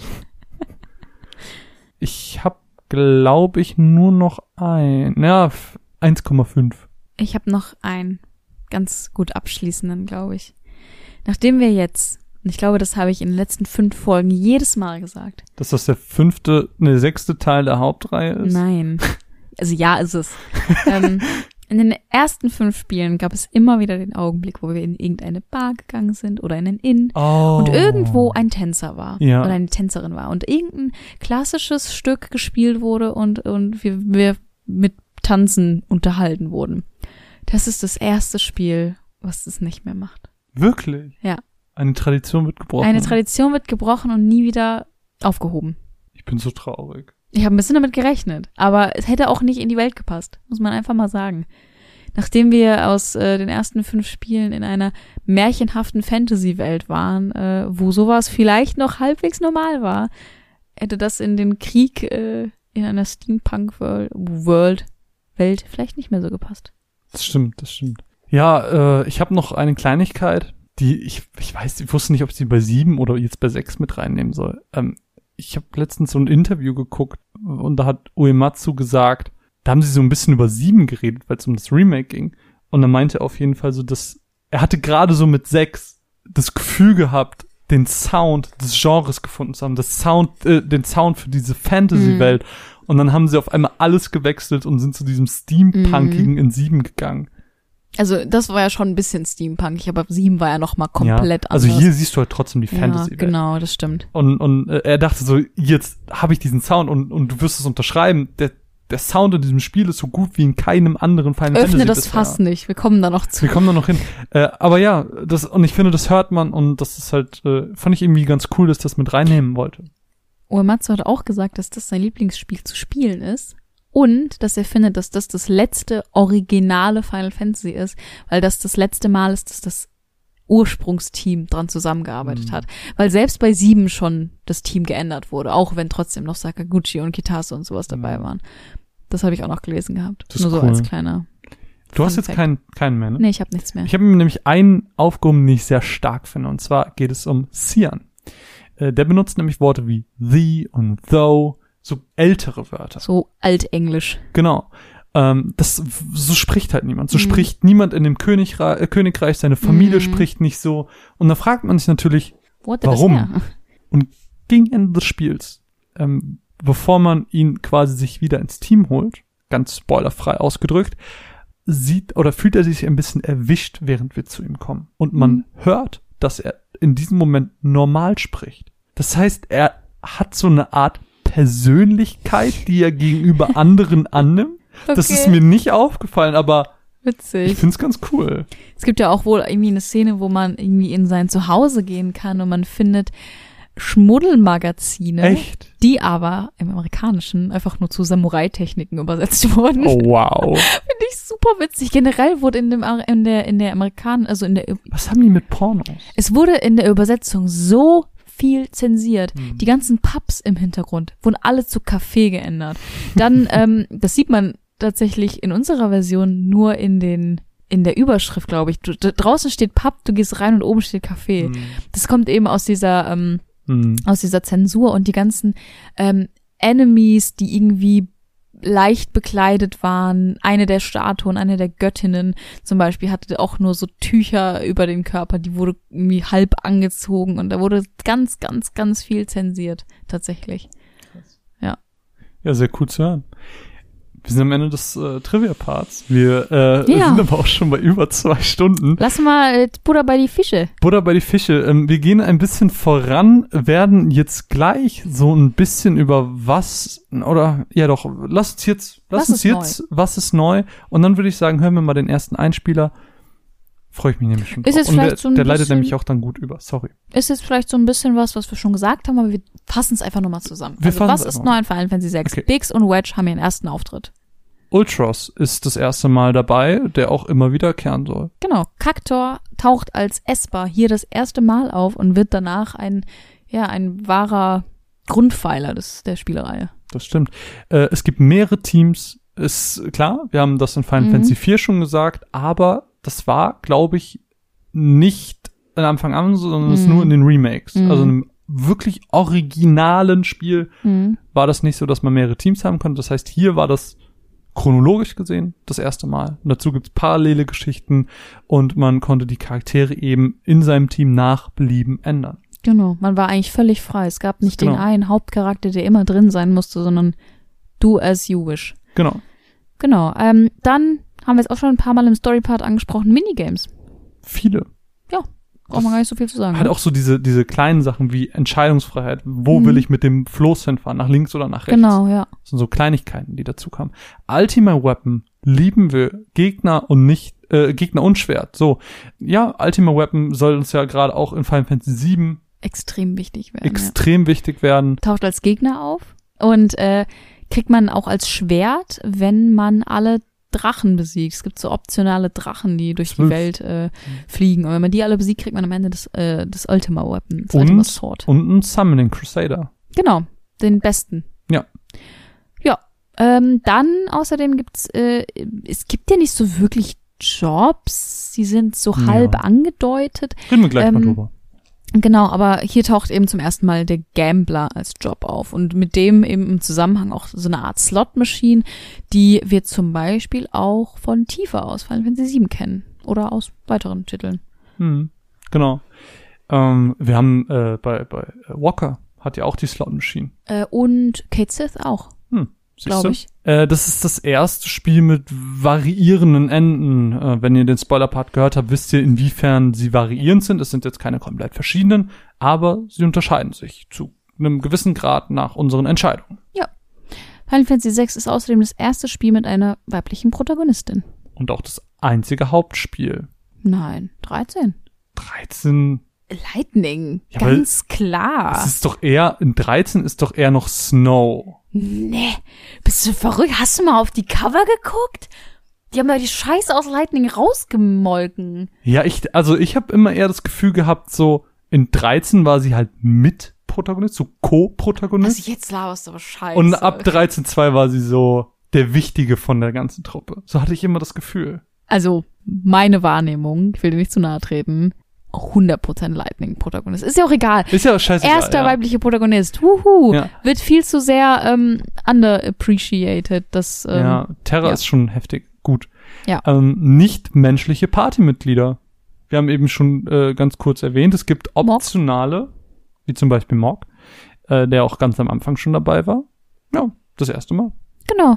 Und außerdem das erste und vielleicht sogar letzte Mal, also zumindestens auf die Art und Weise, ähm, so in Battle-Zwischensequenzen, dass sozusagen innerhalb des Kampfes die, die Bühne des Kampfes genutzt wird, um eine Zwischensequenz auszuformulieren. Ja. Ähm, findet ja so, Ich glaube, In in, dem 10 Maß- passiert das auch noch ab und zu.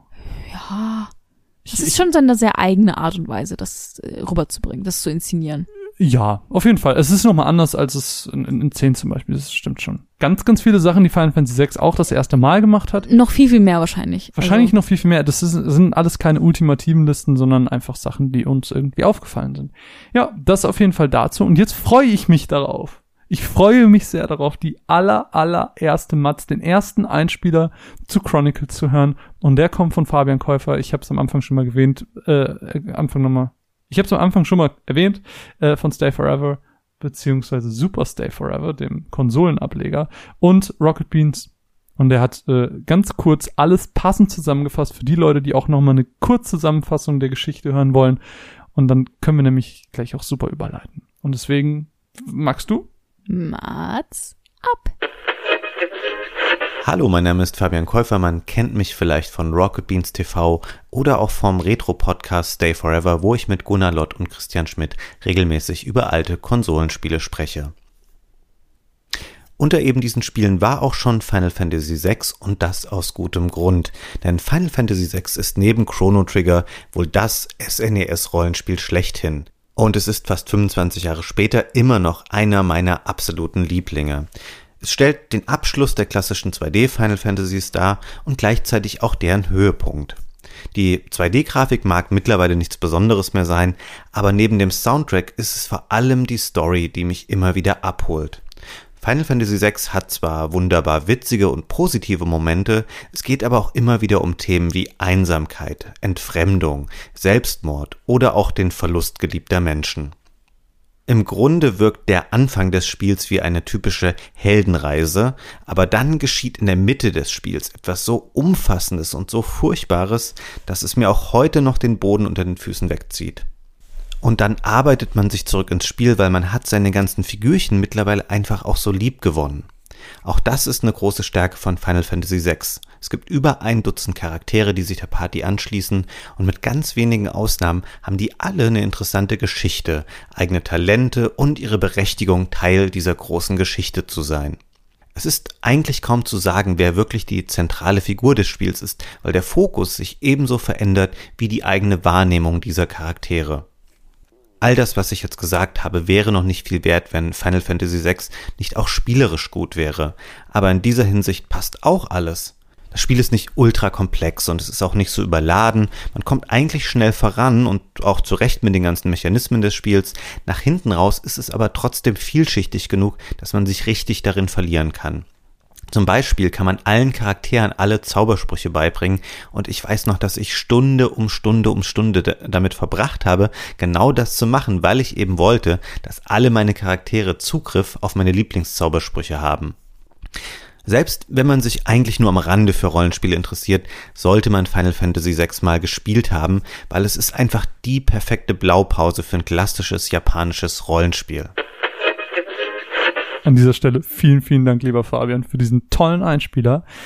Ich finde, zum einen hat er alles nochmal sehr, sehr gut zusammengefasst Ja. und zum anderen, er hat gesagt, äh, dass mit dem, äh, dass er seinen Lieblingscharakteren immer seine liebsten Zauber beibringen konnte. Und ich finde, da können wir nämlich super ins Jobsystem über, Ja. überwechseln. Wie hast du das wahrgenommen?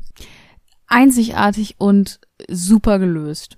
Ähm, ich sehe ein Manko in, in diesem System. Wir können ja erstmal aufs System Äh, genau, selber er- erklär eingehen. erstmal das Genau. System. Äh, Das System ist wie folgt. Alle Charaktere sind erstmal individuell. Jeder hat so seine eigenen, seine eigenen Eigenschaften. Wir könnten das Ganze jetzt einfach mal Job nennen. So Terra ist einfach dafür Aber- prädestiniert, eine Magierin zu sein. Aber das würde ich nicht sagen. ja, aber ist sie doch von ihren Stats her. Ist das so? Ja, es ist so. Okay. Und ähm, jeder Charakter, also die Stats sind schon mal so verteilt, dass sie etwas ähm, andeuten, sozusagen, in welche Richtung du sie lenken könntest Hm. und das Beste rauskriegst, sozusagen. Dann hat jeder Charakter nochmal seine eigenen Fähigkeiten. Zum Beispiel, wie schon angesprochen hat, Sabin seinen Blitz. Das heißt, er ist mehr der Kämpfertyp. Edgar hat seine Tools. Das sind so ähm, Fähigkeiten, die man stehlen oder kaufen kann, wie zum Beispiel irgendwie ein Crossbow oder ein, äh, eine Kettensäge und sowas.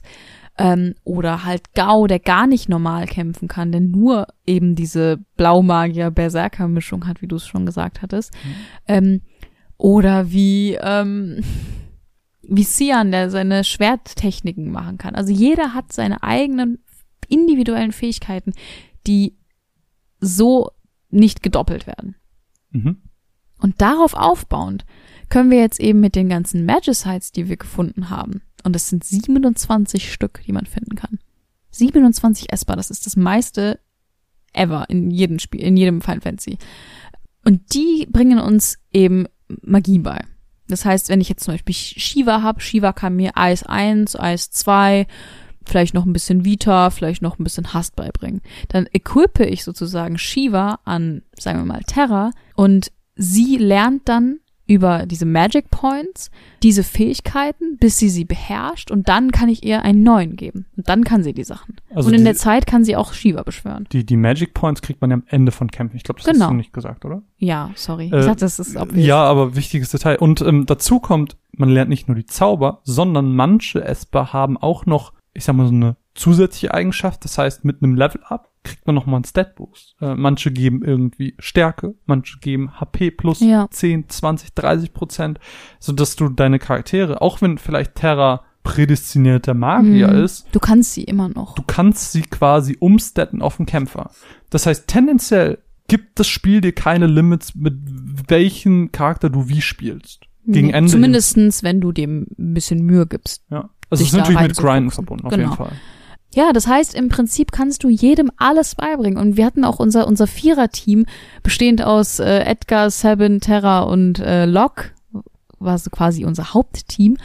Ja, die hatten am Ende alle fast die gleichen, ja, die ganzen die gleichen Spells sozusagen, Mhm. weil die einfach alle alles lernen konnten und alle gleich gut waren dann dementsprechend. Und das ist halt sehr cool. Das ist so ein bisschen wie neun mit den, mit den Accessoires, wo du dann irgendwie irgendwas lernst. So vom Feuerring lernst du Feuer oder sowas. Mhm. Und das halt mit den Espers. Und ich fand das sehr kreativ gelöst und einfach viel, mit viel Freiheit verbunden. Und ich konnte einfach den mitnehmen, den ich cool finde und, und habe nicht gedacht, okay, Celeste ist jetzt aber die Kriegerin, die muss ich jetzt mitnehmen. Mhm. Sondern ich konnte halt machen, wie ich es wollte. Mhm. Nicht jeder Charakter ist dafür geeignet, weil Charaktere wie Gao zum Beispiel Oder Gogo. Oder Gogo, optionaler Charakter, für die, die äh, den Spoiler-Part nicht gehört haben. Ähm, Gao zum Beispiel kann eben nur das ausführen, was er gelernt hat. Und dann, klar, ich kann ihm die Zauber beibringen, aber Was bringt mir das? ja, es ist, man, man benutzt sie nicht so wirklich. Äh, aber ja, die, die, die Hauptcharaktere, sage ich mal, die sind halt alle gleich. Und ähm, es gibt auch noch ein anderes Feature, was du jetzt noch nicht erwähnt hast, sind die Relikte. Äh, jeder Charakter kann zwei Relikte tragen, die dann auch nochmal versch verschiedene Boni geben. Das kann Autohast sein, das kann Resistenz sein, das kann aber auch, ähm, wie im Fall von den, ich glaube, Dragon Boots heißen sie, äh, eine Fähigkeit verleihen, die entsprechend den normalen Angriff zum Jump macht. Das heißt, äh, Final Fantasy VI benutzt an ganz vielen Stellen Elemente verschiedener Klassen, klassischer Klassen, die wir aus den vorherigen Teilen kennen und verwurstelt die in den Charakteren oder in den Gegenständen oder entsprechend äh, in den Magasize oder sowas. Zum Beispiel ist, ist Locke eigentlich ein typischer Dieb, weil er eben den Stehlen-Command hat. Ähm, mit den, mit den Dragon Boots kannst du aber quasi auch zum Knight werden. Ähm, dann haben wir zum Beispiel mit, ähm, mit Setzer können wir über ein Relikt sein, seine Slot-Machine zum Guild-Toss machen. Das ist ja eine klassische Samurai-Technik.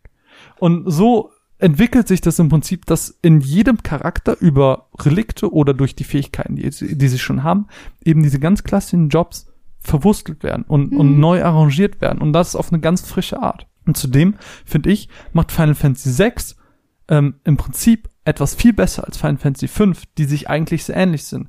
Nämlich wir haben leere Charaktere, die wir selber befüllen können. Aber es macht es viel besser, weil die Charaktere nicht leer sind. Jeder hat eine Fähigkeit. Hm. Klar, Seven ist einfach prädestiniert in unser Team zu sein, weil Blitz ja. super gut ist. Ja aber äh, trotzdem gibt jede dieser Fähigkeiten den Charakteren Charakter. Ja. Locke ist nicht einfach nur die Summe seiner Magasites, sondern er ist halt immer noch der Dieb. Er ist immer noch der Dieb, der dann eben später auch rauben kann durch ein ja. Relikt. Und das macht's viel besser und das mhm. macht oder gibt. Es macht auch einen Unterschied, genau, das macht, du dann hast auf jeden Fall. Ähm, das gibt mir aber auch das Gefühl, dass ich einen wirklichen Charakter und nicht nur mhm. eine Hülle, die ich selber befüllt habe, spiele. Genau. Aber trotzdem kann ich, wie Fabian das auch erwähnt hat, ähm, jedem Charakter meine liebsten Zauber beibringen. Deswegen konnte bei uns jeder am Ende diese ganzen Zauber. Vanish and Doom. Deswegen konnte nachher jeder Vanish and Doom, Vanish and Doom. Du musst mitmachen, sonst ist es oh, peinlich. Sorry. Okay, wir machen nochmal. Vanish and Doom, Vanish and Doom. Was ist besonders an Vanish and Doom, ganz kurz? ganz kurz erklärt, Vanish ist ein ähm, Magiezauber, der eigentlich auf sich selber angewendet wird und dich verschwinden lässt, wie der Name schon vermuten lässt, äh, und dich sozusagen für einen kurzen Augenblick unverwundbar macht. Ähm, und Doom ist ein Skill, der sofort tot macht. So. Es gibt jetzt aber eine kleine Sicherheitslücke in diesem Spiel. Wenn ich Vanish auf einen Gegner zaubere und der verschwindet und ich dann Doom auf ihn zaubere, ist er tot. Er ist tot. Er, er hat keine Todimmunität mehr. Genau. Das gilt auch für Bosse. Ja. Das ist der ultimative Hack. Ja. Das heißt, du kannst einfach das ganze, also beinahe das ganze Spiel. Wir sind an ein paar äh, Bosse geraten, bei denen es nicht ging, weil die eben immun auf Vanish nicht, waren. dass wir das benutzt hätten. Das ist so ein Quatsch. Um schneller voranzukommen, um diesen Podcast ja aufzunehmen. Nein, ähm, ja, so kommt man super easy durchs Spiel. Ja. Ja, also wir haben es natürlich gegen Ende nicht mehr gemacht, weil wir gerade Kefka natürlich auch so besiegen wollten, wobei ich gar nicht weiß, ob es da geklappt hätte. Aber ist ja auch bums egal. Äh, auf jeden Fall, worauf ich hinaus wollte, ist einfach, Final Fantasy VI macht in meinen Augen einfach so viel besser, weil, weil es dieses System von fünf, was ja mhm. schon ein mhm. viel ausgereifteres von drei war, noch weiter verbessert ja. Weil, weil es einfach so variabel ist, weil es so divers ist, weil jeder alles sein kann. Ich meine, ähm, ein Grund, warum du Sabin auch liebst, ist, weil er Stark diese Kombination hatte aus den Dragon Boots und diesem anderen Dragon Item, womit mhm. er mehrmals hintereinander Jump gemacht und dadurch bei uns einfach ultra viel Schaden gemacht hat. Ich glaube, wenn du das Lock gegeben hättest, dann, dann hättest du Lock auch positiver wahrgenommen, weil er viel Schaden macht. Aber äh, einfach so, man, man kann sich die Charaktere selber bauen, man kann sie auf die Situation anpassen und ich weiß nicht, das ist einfach ein so vielseitiges System, gerade weil du dann auch schauen kannst, okay, ich habe jetzt die ganzen Skills gelernt, dann gebe ich dem aber trotzdem die Esper, die plus 30% HP gibt bei einem Level ab, weil HP sind gut. Mhm. Weil ich dann einfach mehr aushalten kann und so. Und, ja. und da steckt einfach so viel hinter. Und gerade weil auch die Jobs, die, die klassischen Jobs so verstrickt und detailliert verwoben sind in den Charakteren und Items, mhm. lieb ich das. Ja, es ist halt nicht so schwarz und weiß. Nee. Es sind halt einfach Charaktere, die ihre eigenen Kampferfahrungen gemacht haben und das eben sich darin widerspiegelt. Ja. Super cool. Ja. Es gibt, den, das. gibt den Charakteren einfach so viel mehr, wie ich eben schon meinte, Charakter. Und ich finde generell das Gameplay, so was die Kämpfe angeht, klar, es waren viele, viele, viele, viele ähm, Zufallskämpfe. Also es war wirklich Ja. hart manchmal. Hm. Äh, du konntest echt kaum einen Schritt gehen, ohne dass du wieder attackiert wurdest. Und gerade im letzten Dungeon waren die wirklich hart. Auf jeden Fall, aber ich fand's nie. Aber es hat trotzdem Spaß gemacht. So, ich, ich, ich fand's nie so unangenehm wie in 5, wo, wo du so Dungeon Mhm. hattest, vier hintereinander, wo ich mir dachte, nein, ich will die nicht machen. es war halt immer noch Story dabei. Ja. Das heißt, du wurdest nie extrem frustriert von einem Dungeon, weil du gedacht hast, ich laufe hier seit drei Stunden nur durch und kämpfe, sondern du wurdest immer mit ein bisschen Story belohnt. Genau. Und das weiß ich immer sehr zu schätzen, Ja. weil Das hat einfach so gut funktioniert. Jetzt haben wir aber schon so ein bisschen die Charaktere angerissen. mhm. Vielleicht ganz kurz, wer sind denn so deine Lieblinge? Also ich würde jetzt nicht über jeden reden, weil Nee. 14 dann einfach viel sind und gerade die optionalen sind auch sehr nichtig. Mhm. Sind, kann man weglassen. Dazu zähle ich auch Gau, der zwar nicht optional ist, aber wobei, trotzdem doch, nichtig. Ist, ist Gau optional? Nö. Wenn, ich- wenn ich Gau in, in dieser Wüstengegend nicht mitnehme, Ich glaube, du musst ihn mit. muss? Ich glaube. Ah, okay. Sonst wäre er bestimmt bei den Optionalen aufgelistet. Ja, okay. Er ist ja nicht wie Aber- Luffy, den du einfach im Wald. Ja, im aber, Wald- aber er zählt schon so ein bisschen. Ja. Auf jeden Fall äh, meine Lieblinge. Liebe Terra. Lieb auch ich finde Terra. einfach, Terra ist so ein vielschichtiger, ähm, ja, ich weiß nicht, wie, wie, sehr man das über einen Videospielcharakter sagen kann, aber gutherziger Hm. Charakter so. Sie macht einfach, sie ist einfach wirklich gut geschrieben und man kann sich in ihr wiederfinden und liebe sie einfach. Auch wenn ich ihr ihren Skill Nicht verstehe. nicht verstehe. Egal. Ähm, liebe Celeste, ich finde sie einfach richtig badass und cool und ähm, sie hat so dieses taffe, weil sie einfach eine Generalin war, aber dann hat sie auch wieder dieses weiche, auch diese ganze Opergeschichte und das mit Locke und finde sie einfach richtig cool, weil sie halt auch so divers ist. Sie ist nicht einfach nur die krasse Soldatin, sondern sie ist halt auch einfach ein normaler Mensch, so liebe Edgar und Sabin, habe ich glaube ich schon lang genug drüber ähm, geredet. Und sonst, ja, Locke fand ich auch schön. Locke, Locks Geschichte, also Locks Background-Geschichte, seine Motivation, warum er ein Dieb geworden ist. Das hat mich auch nochmal sehr berührt. Ich glaube, das sind so die, die ich am liebsten habe. Ja, da, da stimme ich eigentlich voll mit dir überein. Also Terra, ich muss sagen, ich finde Terra cool, aber ich finde ihre Hintergrundgeschichte irgendwie nicht so mega. Also die hat mich jetzt, Schon mega. ich finde die nicht so Wir müssen aufhören, so oft mega zu sagen. mega. Ich muss sagen, ich finde sie nicht so extrem packend wie andere Geschichten, weil ihre, ihre Hintergrundgeschichte, non-spoilerhaft ausgedrückt, äh, ist ja schon die am Fantasy-mäßigsten. Weißt Ja. du, was ich meine? Ähm, wohingegen alle anderen ja sehr viel menschlicher sind und dadurch, Mhm. dass sie näher an mir dran sind, fühle ich die ein bisschen mehr. Okay. In, in, ich fand Locke als Charakter super dumm, aber seit ich seine Geschichte kenne, finde ich ihn wesentlich cooler. Aber gerade am Ende wird Terra doch sehr menschlich. Also sie hat doch eine sehr menschliche Verbindung aufgebaut. ja, aber äh, das hat mich irgendwie nicht so, das hat mich nicht so 100% gecatcht wie die von anderen. Zum Beispiel Setzer fand ich ja auch super unnötig. Aber gerade diese, dieser Moment mit der Treppe, Mhm. die ich auch im Spoiler-Part beschrieben habe, die ist einfach so gut. Ja. Die, die hat mir einfach so viel gegeben, die hat mir diesen Charakter einfach so viel näher gebracht. Und dann auch noch mit dieser Theorie um Gogo bin ich einfach ganz, ganz großer Fan davon. Ja, ich auch. Ähm, ich, ich liebe auch Celeste. Ich finde sie als Mhm. spielbaren Charakter, dadurch, dass sie bei uns sehr schwach war. Ich finde immer schwache Charaktere eher scheiße. Ist leider so eine doofe Angewohnheit.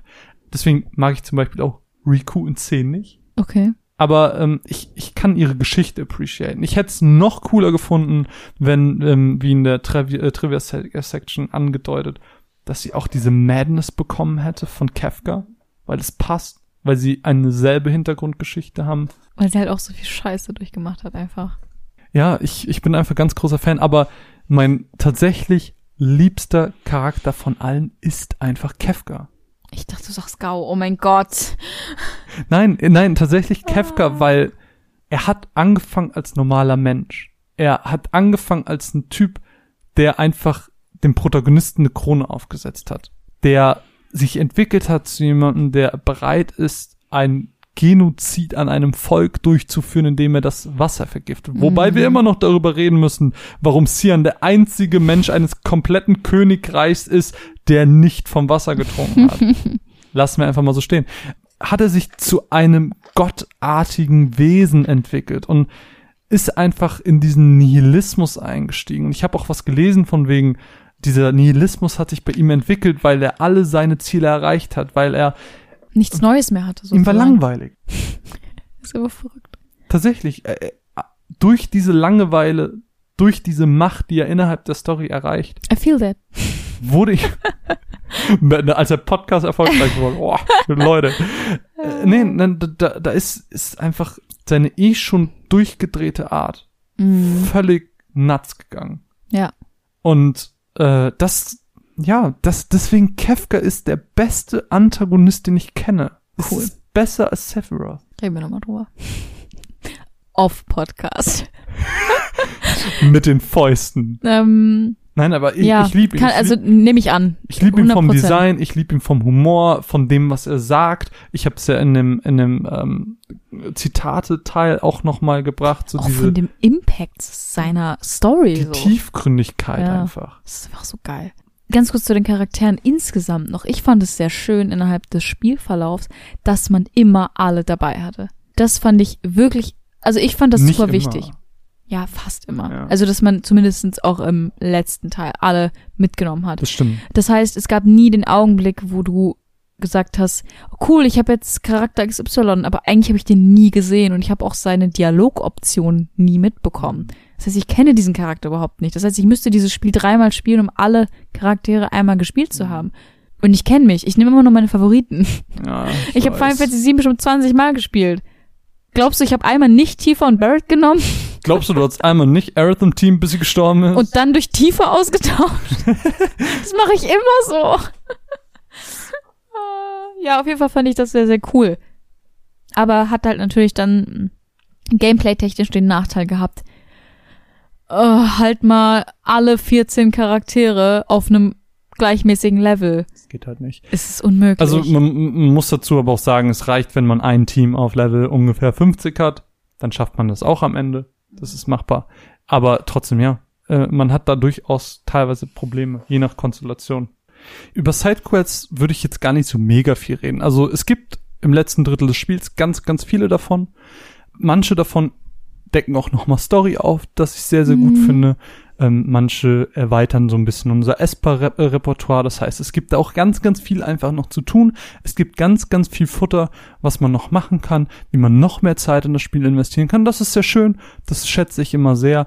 Und äh, viel mehr, finde ich, muss man da aber auch gar nicht zu sagen, oder? Nö, allein die Tatsache, dass es eben dieses breite Spektrum an Sidequests gibt, die keine Story vorenthalten, Hm. aber halt zusätzlich welche bieten. Das Mhm. finde ich cool. Ähm, dass du halt sagst, okay, ich will noch nicht in den Enddungeon. Ich Ja. will einfach noch ein bisschen Zeit in dieser Welt verbringen. Und das liebe ich halt immer, wenn du in diesem Endgame bist sozusagen, dass du dann einfach noch ein bisschen Spaß haben Ja. kannst. Und das, das hat Final Fantasy VI für mich erstmals so gut gemacht. Ja, ja, ja. Ja, jetzt gibt's nur noch eine Sache, über die wir reden müssen, die äh, sehr gut war, die wir jetzt schon mehrfach lobend erwähnt haben. Und zwar ist es die Musik. Und damit kommen wir zu Mines Ostecke. Ich komme direkt mit einer These um die Ecke. Oh, okay. Ich liebe ja Final Fantasy Soundtrack. Aber welcher mein liebster ist, variiert immer so ein bisschen. Und aktuell muss ich sagen, das ist der beste Soundtrack aus allen Final Fantasy Spielen. Der ist schon wirklich gut, ja. Er ist, er ist einfach, er ist perfekt. Ich kann nichts dagegen sagen. Er ist wirklich perfekt, kann es einfach nicht meckern. Ist, guck mich Ist. so unglaublich an. Nein, nein, ich, Es kann, ich kann das einfach- verstehen.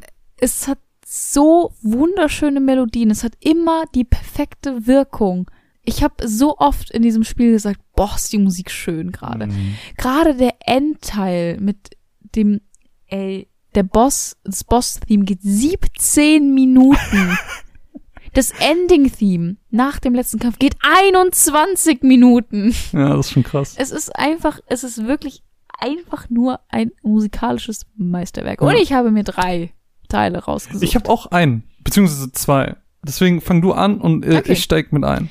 Ich habe ja schon von meinen Lieblingen Edgar und Sabin gesprochen und die beiden haben eine sehr, sehr schöne Geschichte miteinander, die ich ja auch schon erzählt habe. Und während dieser Geschichte spielt ein Stück, das heißt Coin of Fate, passend zum Augenblick. Und das ist ein Stück, was sehr, sehr melancholisch, aber trotzdem schön und melodisch ist und einfach richtig entspannend und trotzdem ein bisschen emotional klingt.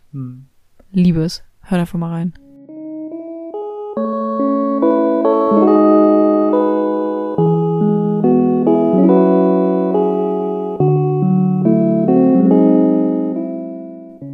Ist wunderschön und das passt auch sehr gut zu dem, was ich gleich noch sagen werde. Bitte, sag es, wenn es Soll ich hier? Ja.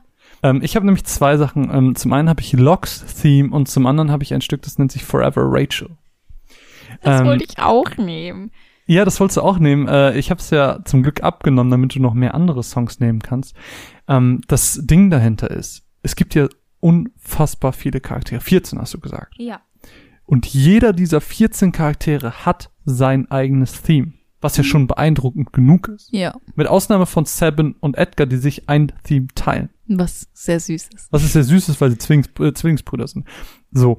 Aber es ist nicht nur so, dass jeder Charakter ein Theme hat, sondern jeder hat noch mindestens eins, was zur, zu einer bestimmten Situation passt. Mhm. Und ähm, das ist, glaube ich, bei Coin of Fate auch so. Das Mhm. ist aber auch bei den zwei Stücken, die ich jetzt habe, und ich versuche das auch sehr schön getimed wieder zu machen.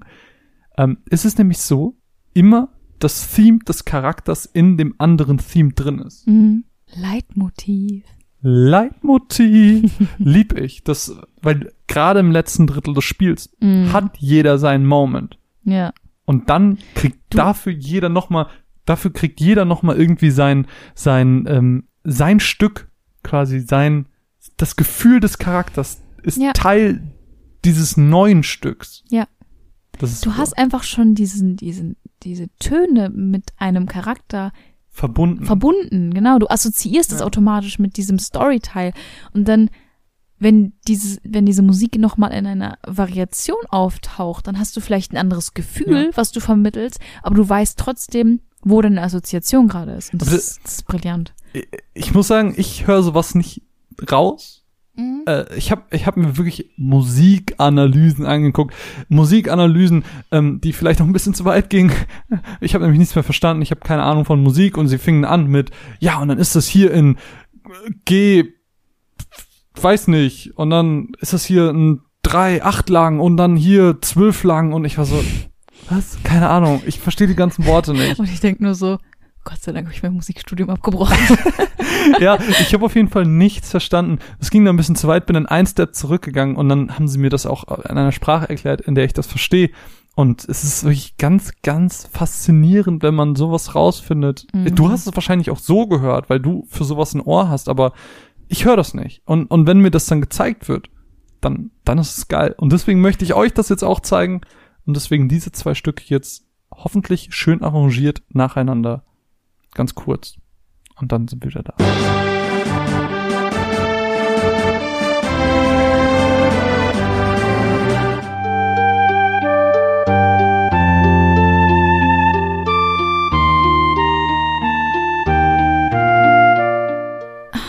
Ich überlege gerade bei meinem letzten, ob ich den Last Minute tauschen soll. Oh. Weil deine Anrede mich gerade so ein bisschen äh, dazu motiviert hat. Ich, Oh. ich tausche. Ich Okay, tausche okay. Last Minute. Und zwar nehme ich noch Terra's Theme mit rein. Ich habe Terra's Theme eigentlich nicht mit reingenommen, weil ich mir dachte, das ist mir ausgelutscht. Aber so. das, das hören wir am Anfang des Podcasts auch, oder? Ja.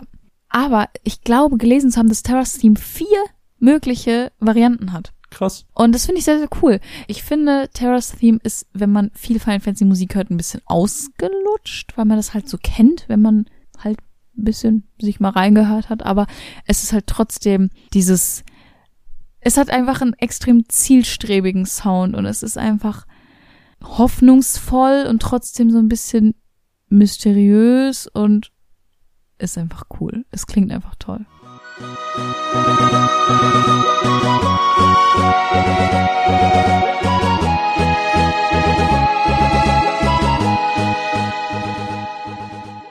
Terrace-Theme, super. Ja. Ich habe es ja auch schon mal angedeutet gehabt äh, im Spoiler-Part, so dieser Wechsel, Mhm. gerade mit am Anfang Terras-Theme und dann, Ja. wie es wieder aufkommt. So, es ist halt, es ist halt einfach sehr, sehr gut eingesetzt. Ja.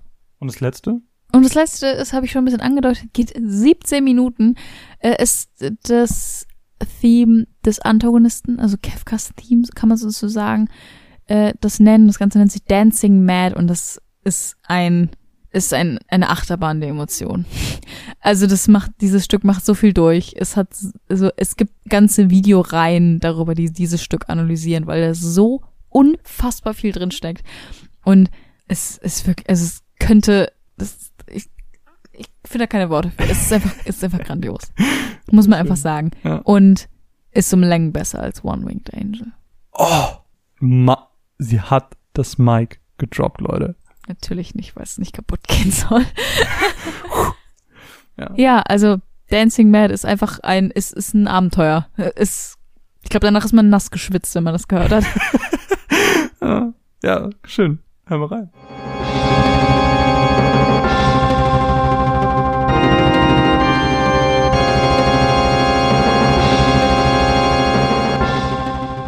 Ja, habt natürlich jetzt keine 17 Minuten gehört, aber Hä, doch? vielleicht einen kleinen Eindruck bekommen. Äh, sonst kann man sich ja mal bei YouTube anhören. Jetzt würde ich ganz gerne vielleicht noch den letzten Einspieler hören. Und dann ähm, kommen wir auch langsam zum Ende.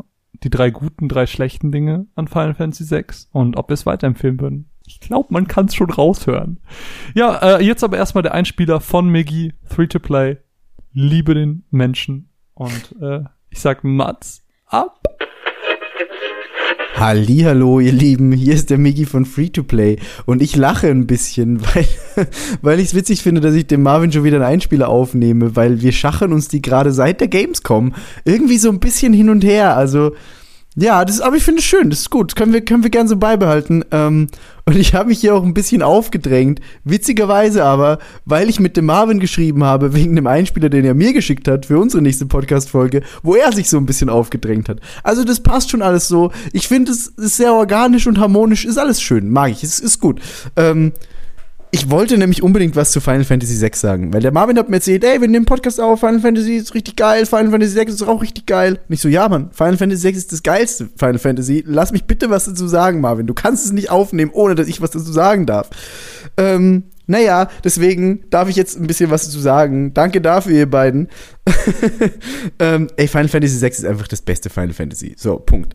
Ähm, warum das für mich so ist, das will ich auch gleich noch erläutern. Was ganz witzig ist, dass ich das so behaupte, weil ich habe Final Fantasy VI ganz lange nicht besessen. Ist ja auch nicht leicht in Europa, da werdet ihr bestimmt drüber geredet haben oder noch drüber reden. Ähm, und ich habe das ganz zufällig entdeckt, weil ich damals, das war so, wahrscheinlich war ich 13, 14, vielleicht jünger, keine Ahnung, so erster eigener PC, PC-Räume in, in Gymnasium und keine Ahnung was. Und da hat man sich halt mal irgendwann so Emulatoren runtergeladen, unter anderem auch vom SNES, ähm, mit Spielen. So, einfach mal gucken, was so gibt. Da habe ich auch damals Super Mario RPG entdeckt und äh, aber auch Final Fantasy VI. Und was soll ich sagen? Das hat mich von Anfang bis Ende einfach total abgeholt und ist mir bis heute einfach so sehr ans Herz gewachsen, dieses Spiel. Ähm, mittlerweile besitze ich das auch selbst. Leider nur die technisch schlechtere PS1-Version. Da habt ihr bestimmt auch drüber geredet. Dieses ganze Lokalisierungskram, ey, alles viel zu umständlich.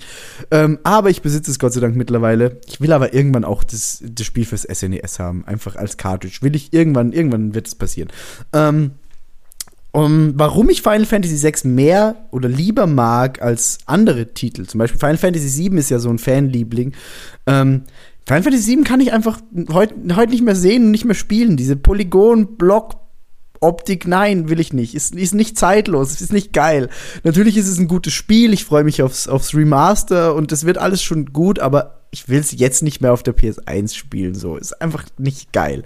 Ähm, Final Fantasy VI hingegen ist einfach richtig gut gealtert. Generell diese ganzen Square SNES-Spiele, auch Chrono Trigger und was es nicht alles gibt, alles richtig geil gealtert. Genauso der Sound. Der Sound ist immer noch so zeitlos und das sind so geile Stücke einfach in diesem Soundtrack drinnen auf dem SNES-Ding.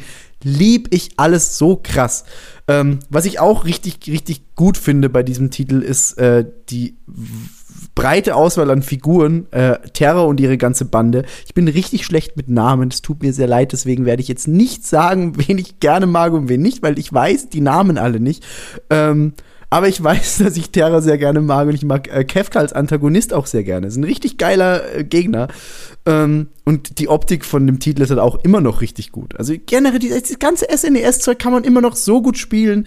Und erzählt auch Final Fantasy VI dazu. Und ich mag das heute immer noch sehr gerne. Ich packe das immer wieder mal aus und spiele es, weil es einfach so viel Spaß macht und mir vor allem auch die prägnantesten Final Fantasy Momente für mich selbst hinterlassen hat. Ähm, und zwar ist es einmal diese Szene in der Oper, die mich einfach damals so geflasht hat. Es war so, wow, das ist in der Oper, das ist so krass, das Spiel macht was komplett anderes als alle anderen Spiele. Ich liebe es. Ähm, das war schon mal geil, aber noch ein bisschen geiler fand ich und finde ich bis heute, und das ist wahrscheinlich so mein liebster Final Fantasy Moment ever, der Geisterzug. Ich liebe den Geisterzug, der ist so geil. Also da stimmt einfach alles. Das ist, wenn man da durchläuft und ey, das ist, es ist so schön. Das Kampfsystem ist auch richtig geil bei dem Spiel, mag ich richtig gerne, auch wenn es halt, es ist halt oldschool, ja, ist okay, aber mag ich bis heute. Ähm, ja, das sind die Gründe, warum Final Fantasy VI für mich der beste Teil der Reihe ist. Äh, muss man nicht viel diskutieren so. Jeder hat seinen Lieblingsteil, will ich niemandem absprechen. Für mich ist es der sechste. Ähm, und ich freue mich richtig krass auf euren fertigen Podcast, weil ich das Spiel so liebe und mich freue, wenn es Podcasts über Spiele gibt, die ich liebe. Ähm, nee, ihr macht es bestimmt richtig geil, ihr beiden. Ähm, ich wünsche allen, die zuhören, noch viel Spaß mit dem weiteren Podcast und äh, darf mich verabschieden. Danke, dass ich mich aufdrängen durfte, Marvin. Viel Spaß noch. Tschüssi! Ach, der Migi. Lieben wir den Maggie. Äh, ich muss mir mal mit einer kleinen Sache widersprechen. Ich finde, die Optik ist nicht so zeitlos wie die Spiele davor, weil es schon anfängt, diese, diese Effekte zu benutzen, diese 3D-Effekte. Gerade wenn du irgendwie mit, mit einem Flugschiff bist Mhm. und alles ist dann so, nee, du schaust halt nicht mehr aus der Top-Down-Variante, sondern so, Ja, leicht getiltet. und es ist super kacke. Ich find's geil. Ich muss sagen, ich find, ich als größter Final Fantasy 7 Fan finde, 6 ist besser Ja, spielbar als 7. sieben ist ja auch, sorry, optisch einfach Kotze. Hey! Es wird nicht gleich persönlich. Nein, aber äh, verstehst du, was ich meine? Also im, Ja, im Vergleich zu den natürlich. Teilen vorher ähm, fängt es einfach an, Effekte zu benutzen, die ja. natürlich. retroperspektiv schlechter altern als jetzt der komplett komplette Stil, der vorher benutzt Nehme wurde. ich hin, sehe ich aber nicht so. Aber alles andere, was natürlich im Look von vorher war, altert auch gleich. Worauf wir vielleicht kurz eingehen können, was Migi gesagt hat, ist die Versionen. Darüber haben wir jetzt zwar geredet, wann die released wurden, aber was die so wirklich in sich hatten, haben wir jetzt nicht so richtig gesagt. Weil ich das Also die- weiß. Die, die, die SNES-Version als, als wirklich Cartridge ist ja hier bisschen schwer zu kriegen. Mhm. Ähm, das, Ist ja auch gar nicht rausgekommen, ne? Genau. Das, was wir auf dem der PlayStation gespielt haben, ist quasi die SNES-Version als PlayStation-Version, weil die hat ja noch zusätzliche Zwischensequenzen, also Anfang, Intro und Endsequenzen, also wirklich mit PS1-Renderings. Und ähm, leidet aber, wie auch Final Fantasy V, unter extrem großen Ladezeiten. Das Mhm, ist mir- Das ist so dumm. Das ist mir tatsächlich irgendwann nicht mehr nee, aufgefallen. mir auch nicht. Ich habe auch, ich habe mich gerade erst daran erinnert, dass das ja war. Ähm, irgendwann, ey, nach fünf Spielstunden oder so, denkt ihr, überlegt ihr euch zwar dreimal, ob ihr jetzt wirklich ins Menü geht, weil ihr einfach vier Sekunden warten müsst jedes Mal, aber es ist irgendwann Das, Gewohnheitssache. genau, das ist, das ist, ich glaube, wir haben halt den ganz, ganz großen Vorteil, dass wir mit Chronicles alle Teile nacheinander Ja, durchspielen. ja. Wir sind's gewohnt, dass alles ein bisschen länger dauert. und wenn- wir haben halt fünf vorher gespielt und fünf hatte genau die gleichen Genau. Ladezeiten. Wenn, wenn du einfach von einem anderen Spiel kommst, das, das einfach viel schnellere das Ladezeiten hat, dann, dich. dann bist du, ist wirklich Overload. es ist schon echt nervig und die Version hat wohl auch ähm, nicht so gute Übersetzungen. Also mir ist es nicht gut, mir ist es nicht so aufgefallen. Auch Ich nicht. fand die eigentlich in Ordnung. Wir wissen aber natürlich nicht, was wirklich dahinter steckt. Natürlich. Das Ganze hat wohl ähm, den Grund, dass damals auf der Übersetzung mussten sie ein bisschen Platz sparen. Ja. Also platzsparend übersetzen sozusagen. Deswegen sind vielleicht ein paar Details weggefallen. Die textlich beste Version ist die Steam-Version, Steam- und Mobile-Version, stinkt aber halt in der Optik unfassbar ab. Ja. Also tut mir leid, wer auf die Idee gekommen ist, alles einfach mal durch einen Weichspüler zu jagen und das als Spiel zu verkaufen. Ey, habt ihr schon mal was von Game Design gehört? Es sieht einfach scheiße aus. Hm. Hat, hat da mal jemand drüber geguckt? Hm. Also das ist halt schade, dass es keine gute Version von diesem Spiel gibt. Ja. Und also es gibt halt noch die Gameboy-Version, die hat wohl auch sehr gute Übersetzung, ist halt aber eine Gameboy-Version. Also die stinkt dann halt optisch ein bisschen ab. Ähm, deswegen, es gibt nicht die eine Version, die wir weiterempfehlen können. Wobei ich sagen würde, wenn ihr das Spiel spielen wollt, spielt's, wie wir es gespielt haben. Ja, finde ich Am auch. besten aus dem PlayStation Store. Aber Oder vielleicht PS2. findet ihr, oder vielleicht findet ihr irgendwo noch mal eine PS1-Version oder so davon auf Ebay, keine Ahnung. Aber Selbst Steam- dann würde ich den Luxus von der PS3 haben wollen. ja, das stimmt auch wieder. Aber gut, ja. Ja, das auf jeden Fall dazu. Äh, aber kommen wir doch ein bisschen abschließend zu drei guten Ding, äh, Dingen und drei schlechten Dingen von Final Fantasy 6. Ich würde einfach mal anfangen, ähm, weil du ja gerade einen, einen schönen abschließenden Monolog zu den, äh, zu den Versionen, die Migi auch angesprochen hat, erwähnt hast. An der Stelle auch nochmal ein Danke für den Einspieler lieber Maggie. Herzen gehen raus. Ähm, meine, meine erste positive Sache ist die Charakterentwicklung. Das ist für mich gleichzeitig auch einfach die stärkste Sache. Die Charaktere, die mir am Anfang scheiß egal waren, haben sich zu Charakteren entwickelt, mit denen ich mitgefühlt habe, die ich leiden konnte, wo viel mehr hintersteckt, als man im ersten Moment glaubt. Gerade darüber, dass manche Sachen auch optional sind, was ich glaube ich auch als Negativpunkt auslegen könnte an manchen Stellen, dass man sagt, die Charakterentwicklung von Cian ist optional, könnte man als doof betiteln. Finde ich aber eigentlich ganz cool in dem Spiel. Das, man entscheidet so ein bisschen selber, wie viel man wissen will. Allgemein, wie gesagt, die Charakterentwicklung habe ich einfach als sehr, sehr, sehr, sehr positiv und ähm, mit am besten, also eigentlich am besten von allen bisherigen Spielen, wobei vier auch eine gute Entwicklung hatte, aber da war das so, dass ich die Charaktere eh schon alle mochte und dann einfach nur immer noch mochte. Mhm. Und hier ist es so, ich mochte manche nicht, weil sie so egal waren und am Ende war es so, oh, da steckt ja mehr hinter. Ja. Bitteschön. Ich schließe mich dir an. Ich habe genau den gleichen ersten Punkt. Ähm, das Spiel hat einfach zum ersten Mal wirklich 100% bei mir geschafft, dass ich mich dafür interessiere, was mit meinen Charakteren passiert. Mhm. Ob sie leiden, ob, ja, nicht mit allen, Da aber sind wir mit wieder bei meisten. Fabians Einspieler. Ja. Ob sie leiden, ob sie sterben. Tut mir leid, Shadow. Ähm, ähm, und es ist halt einfach, die Charaktere sind das, was dem Spiel Leben gibt. Ja. Und das funktioniert einfach in diesem Spiel besser als je zuvor. Also im Gegensatz zu Final Fantasy VI ist jeder Charakter, der in den vorherigen fünf Spielen war, einfach blass. Ja. Einfach weil die so voller Charakter sind. Kefka. Kefka ist Punkt Nummer zwei. Kefka ist der beste Final Fantasy Antagonist, den ich bisher kennenlernen durfte. Und das ist alles, was ich dazu sagen muss. Ich liebe Kefka. Ich fand ihn auch in Dissidia mega. Mm, er ist sehr cool, ja, das stimmt. Mein zweiter positiver Punkt ist die Inszenierung insgesamt. Mhm. Ich habe das Gefühl, Final Fantasy VI ist so sehr wie so ein Film aufgebaut, also sehr filmisch aufgebaut. Das fängt an bei so Sachen wie Charaktervorstellungen mit Texten und Ist ja mehr so Oper, oder? ja, wie so, oder wie so eine Oper oder wie so ein Theaterstück, je nachdem. Also es hat einfach eine sehr dramaturgische Inszenierung. Also es ist halt nicht wie einfach nur ein SNES-Spiel, sondern es hat halt einfach alles Hand und Fuß. Hm. Es lässt kaum Raum für Plotholes. Es ist einfach alles sehr dramatisch und das mag ich sowieso immer sehr gerne. Allein die Operszene, das ist alles einfach. Oh, Inszenierung ist einfach wirklich Es ist, eins plus mit Sternchen. es ist so Cocktease, weil Miggy die Opernszene erwähnt hat, weil du die Opernszene erwähnt hast. Alle, die den Spoiler-Part übersprungen haben, sind so, Sorry. wie, was ist die Opernszene? Sorry. Müsste das Spielmod spielen. Ja, Inszenierung im Allgemeinen. Äh, Equipment-System. Ich habe mich eben schon ganz, ganz viel darüber ausgelassen, warum ich das finde, dass das einfach das noch viel besser entwickelte ist zu Final Fantasy V, das schon eine weiterentwickelte Form von 3 war, äh, wie die einzelnen Jobs äh, verwurstelt wurden und wie diese eigentlich leeren Hüllen durch einen einzigen Skill pro Charakter mit Charakter gefüllt wurden. Finde ich, ist einfach alles ganz, ganz grandios gelöst und äh, macht es so gut wie kaum ein anderes Spiel. Mein dritter Punkt ist der Soundtrack. Ja. Nichts anderes ist erwartet. der beste Soundtrack aktuell, in meiner Meinung. Äh, Ich habe ich mich vorhin schon drüber ausgelassen. Ich kann euch da eine mh, Version, ist es nicht, ein Arrangement ans Herz legen, und zwar von TPR, haben wir, glaube ich, schon mal erwähnt. Mm, ja. Ähm, das ist äh, m, so eine Melancholy-Mix. Er hat halt einfach sehr viel mit Klavier und sowas und alles so ein bisschen softer gemacht. Alles so ein Kafka auf bisschen. dem Cover, ne? Genau. Hm. Ähm, verlinken wir euch vielleicht im Beitrag. Äh, kann ich euch wirklich nur ans Herz legen. Ist einfach eine wunderschöne Version, die die eh schon sehr, sehr schön Stücke noch ein bisschen toller macht. Und aber trotzdem auch die originalen Soundtracks klingen schon sehr, sehr gut.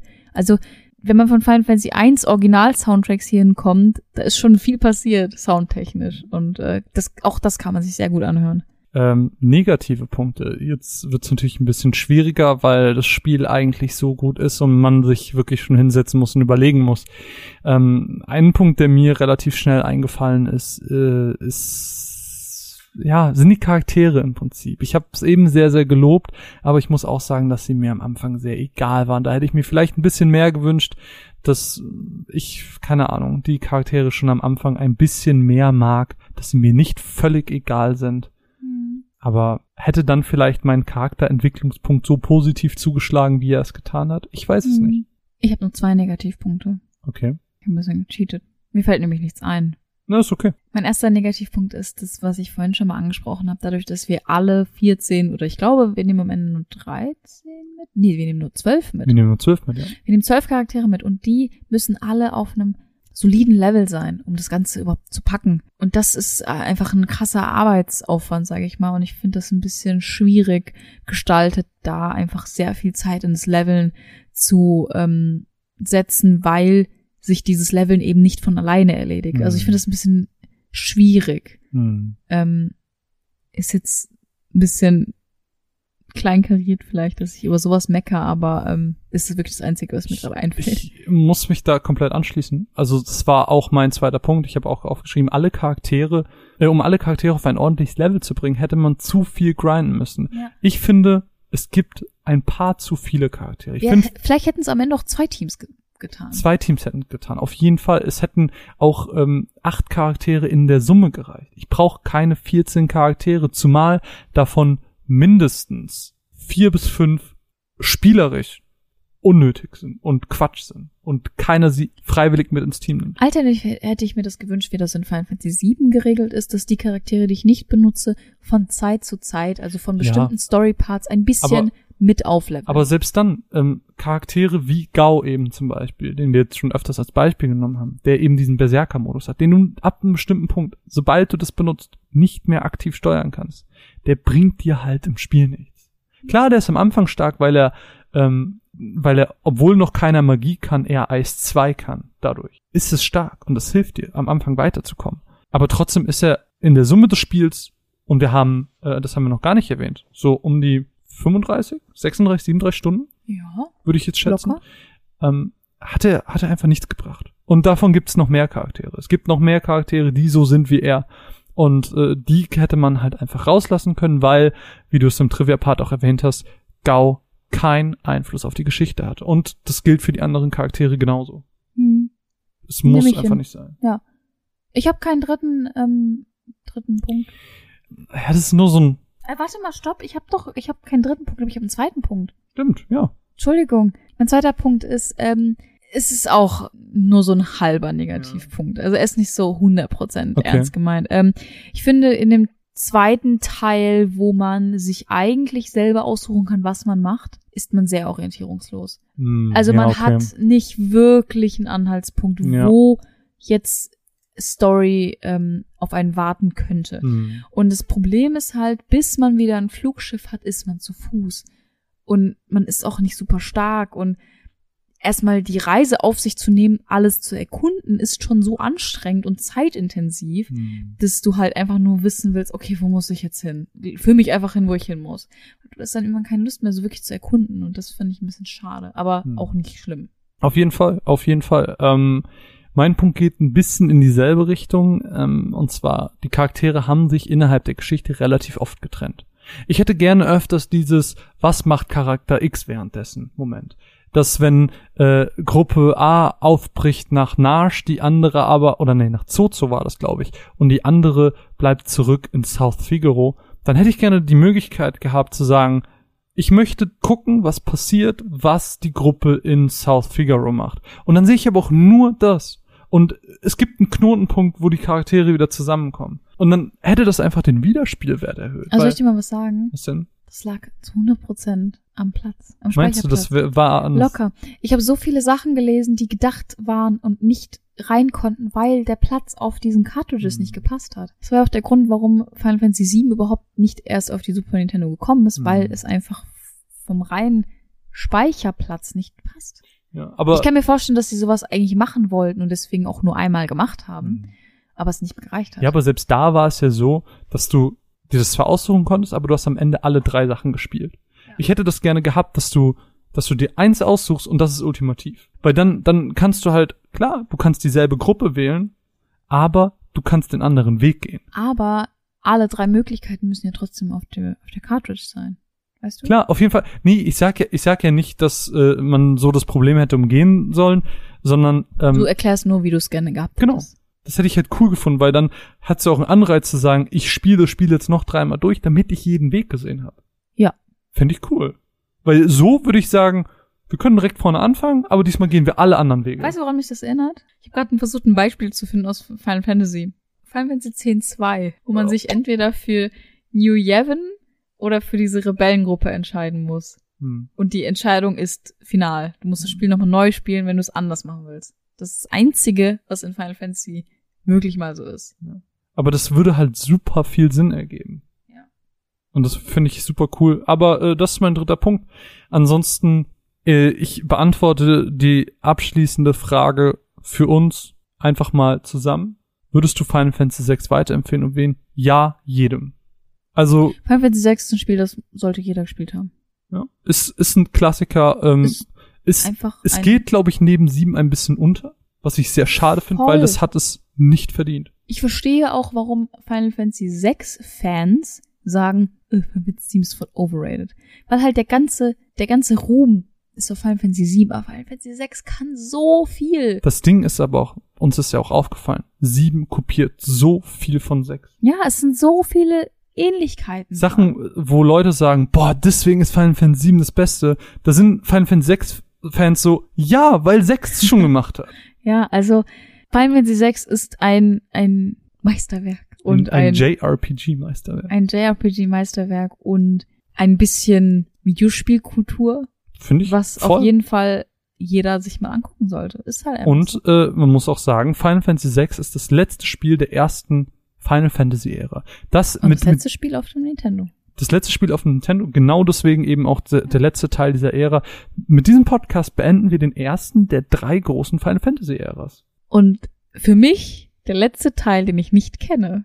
Für mich der vorletzte, weil ich zwölf noch nicht kenne. Ich bin ein bisschen traurig. Es hat so Spaß gemacht, einfach noch mehr von dem zu er- erkunden, was ich schon liebe. Du kannst, du kannst jetzt sagen, du hast alle, du kennst alle Final Fantasies, die es gibt. Alle Haupttitel. Ich bin so traurig. Ja. Aber ich bin auch ein bisschen stolz. Ich bin auf jeden Fall sehr, sehr froh. Spielt Final Fantasy 6, wenn ihr auch nur annähernd etwas mit, äh, mit JRPGs anfangen könnt. Wenn ihr ein bisschen Videospielkultur erleben wollt. Ähm, unser Herz hängt da voll drin. Wir hatten super viel Spaß. Äh, ich könnte mir jederzeit vorstellen, das nochmal zu spielen. Gerade auch um den optionalen Kram zu machen, weil wir nur so ein bisschen gemacht haben, um Mhm. zu leveln, aber da war auf Wir jeden Fall noch auch mehr schnell drin. durchkommen. Genau, wir wollten natürlich auch für den Podcast schnell durchkommen, äh, weil natürlich auch unsere gemeinsame Zeit oft begrenzt ist.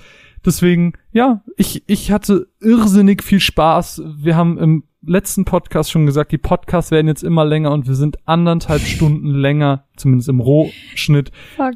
länger als das letzte Mal und das ist erst Teil 6. Wartet mal Oh auf 7 und boy. 10. Ich habe ein bisschen Angst vor sieben. Und 10. Ich habe das Gefühl, alle Augen starren auf mich und erwarten irgendwas. Oh. Also wir werden sieben äh, als Erklärung auf jeden Fall nochmal spielen. wir werden alles auch wenn ich spielen. Final Fantasy 7 wahrscheinlich schon 20 Mal gespielt habe, aber ist mir egal, wir werden es nochmal spielen. Wir werden alles nochmal spielen, aber ähm, wahrscheinlich im Story-Only-Modus. Und nicht Hey, ich kann das im Schlaf rückwärts das Spiel. Ich kann, ich könnte dir jetzt noch einen Podcast drüber aufnehmen. Mein Name ist Marvin, an meiner Seite ist die bezaubernde Mine. Wir klatschen, komm, wir machen nochmal High Five. Nee, Oh, der war der scheiße. war Nochmal, scheiße. nochmal. Ah, der war gut. Wir sind in der Podcast Station, äh, haben Final Fantasy 6 für euch beendet. Wir hoffen, ihr hattet Spaß. Wenn ihr eine coole Geschichte zu Final Fantasy 6 habt, dann teilt sie Bitte, doch gerne mit Bitte uns. teilt sie mit uns. Bitte teilt sie mit uns. Äh, wenn ihr Meinung zum Podcast habt, lasst sie Und- uns gerne wissen. Und sagt, und sagt mir, welcher euer Lieblingscharakter ist. Sagt Mine, wer euer Lieblingscharakter ist.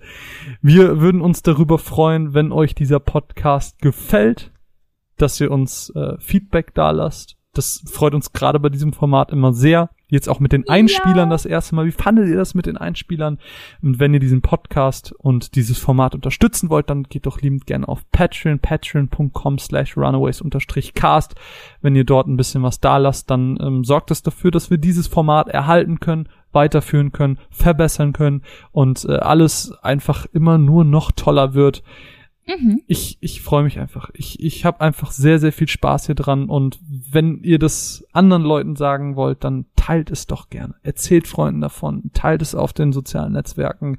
Lasst uns die Final Fantasy Liebe in die Welt tragen, ähm, weil dafür setzen wir uns dreieinhalb Stunden hier hin und äh, podcasten. Ja, wie schon gesagt, an meiner Seite die bezaubernde Mine. Mein Name ist Marvin und äh, kommt gut in die Nacht. Tschüss. Tschüss.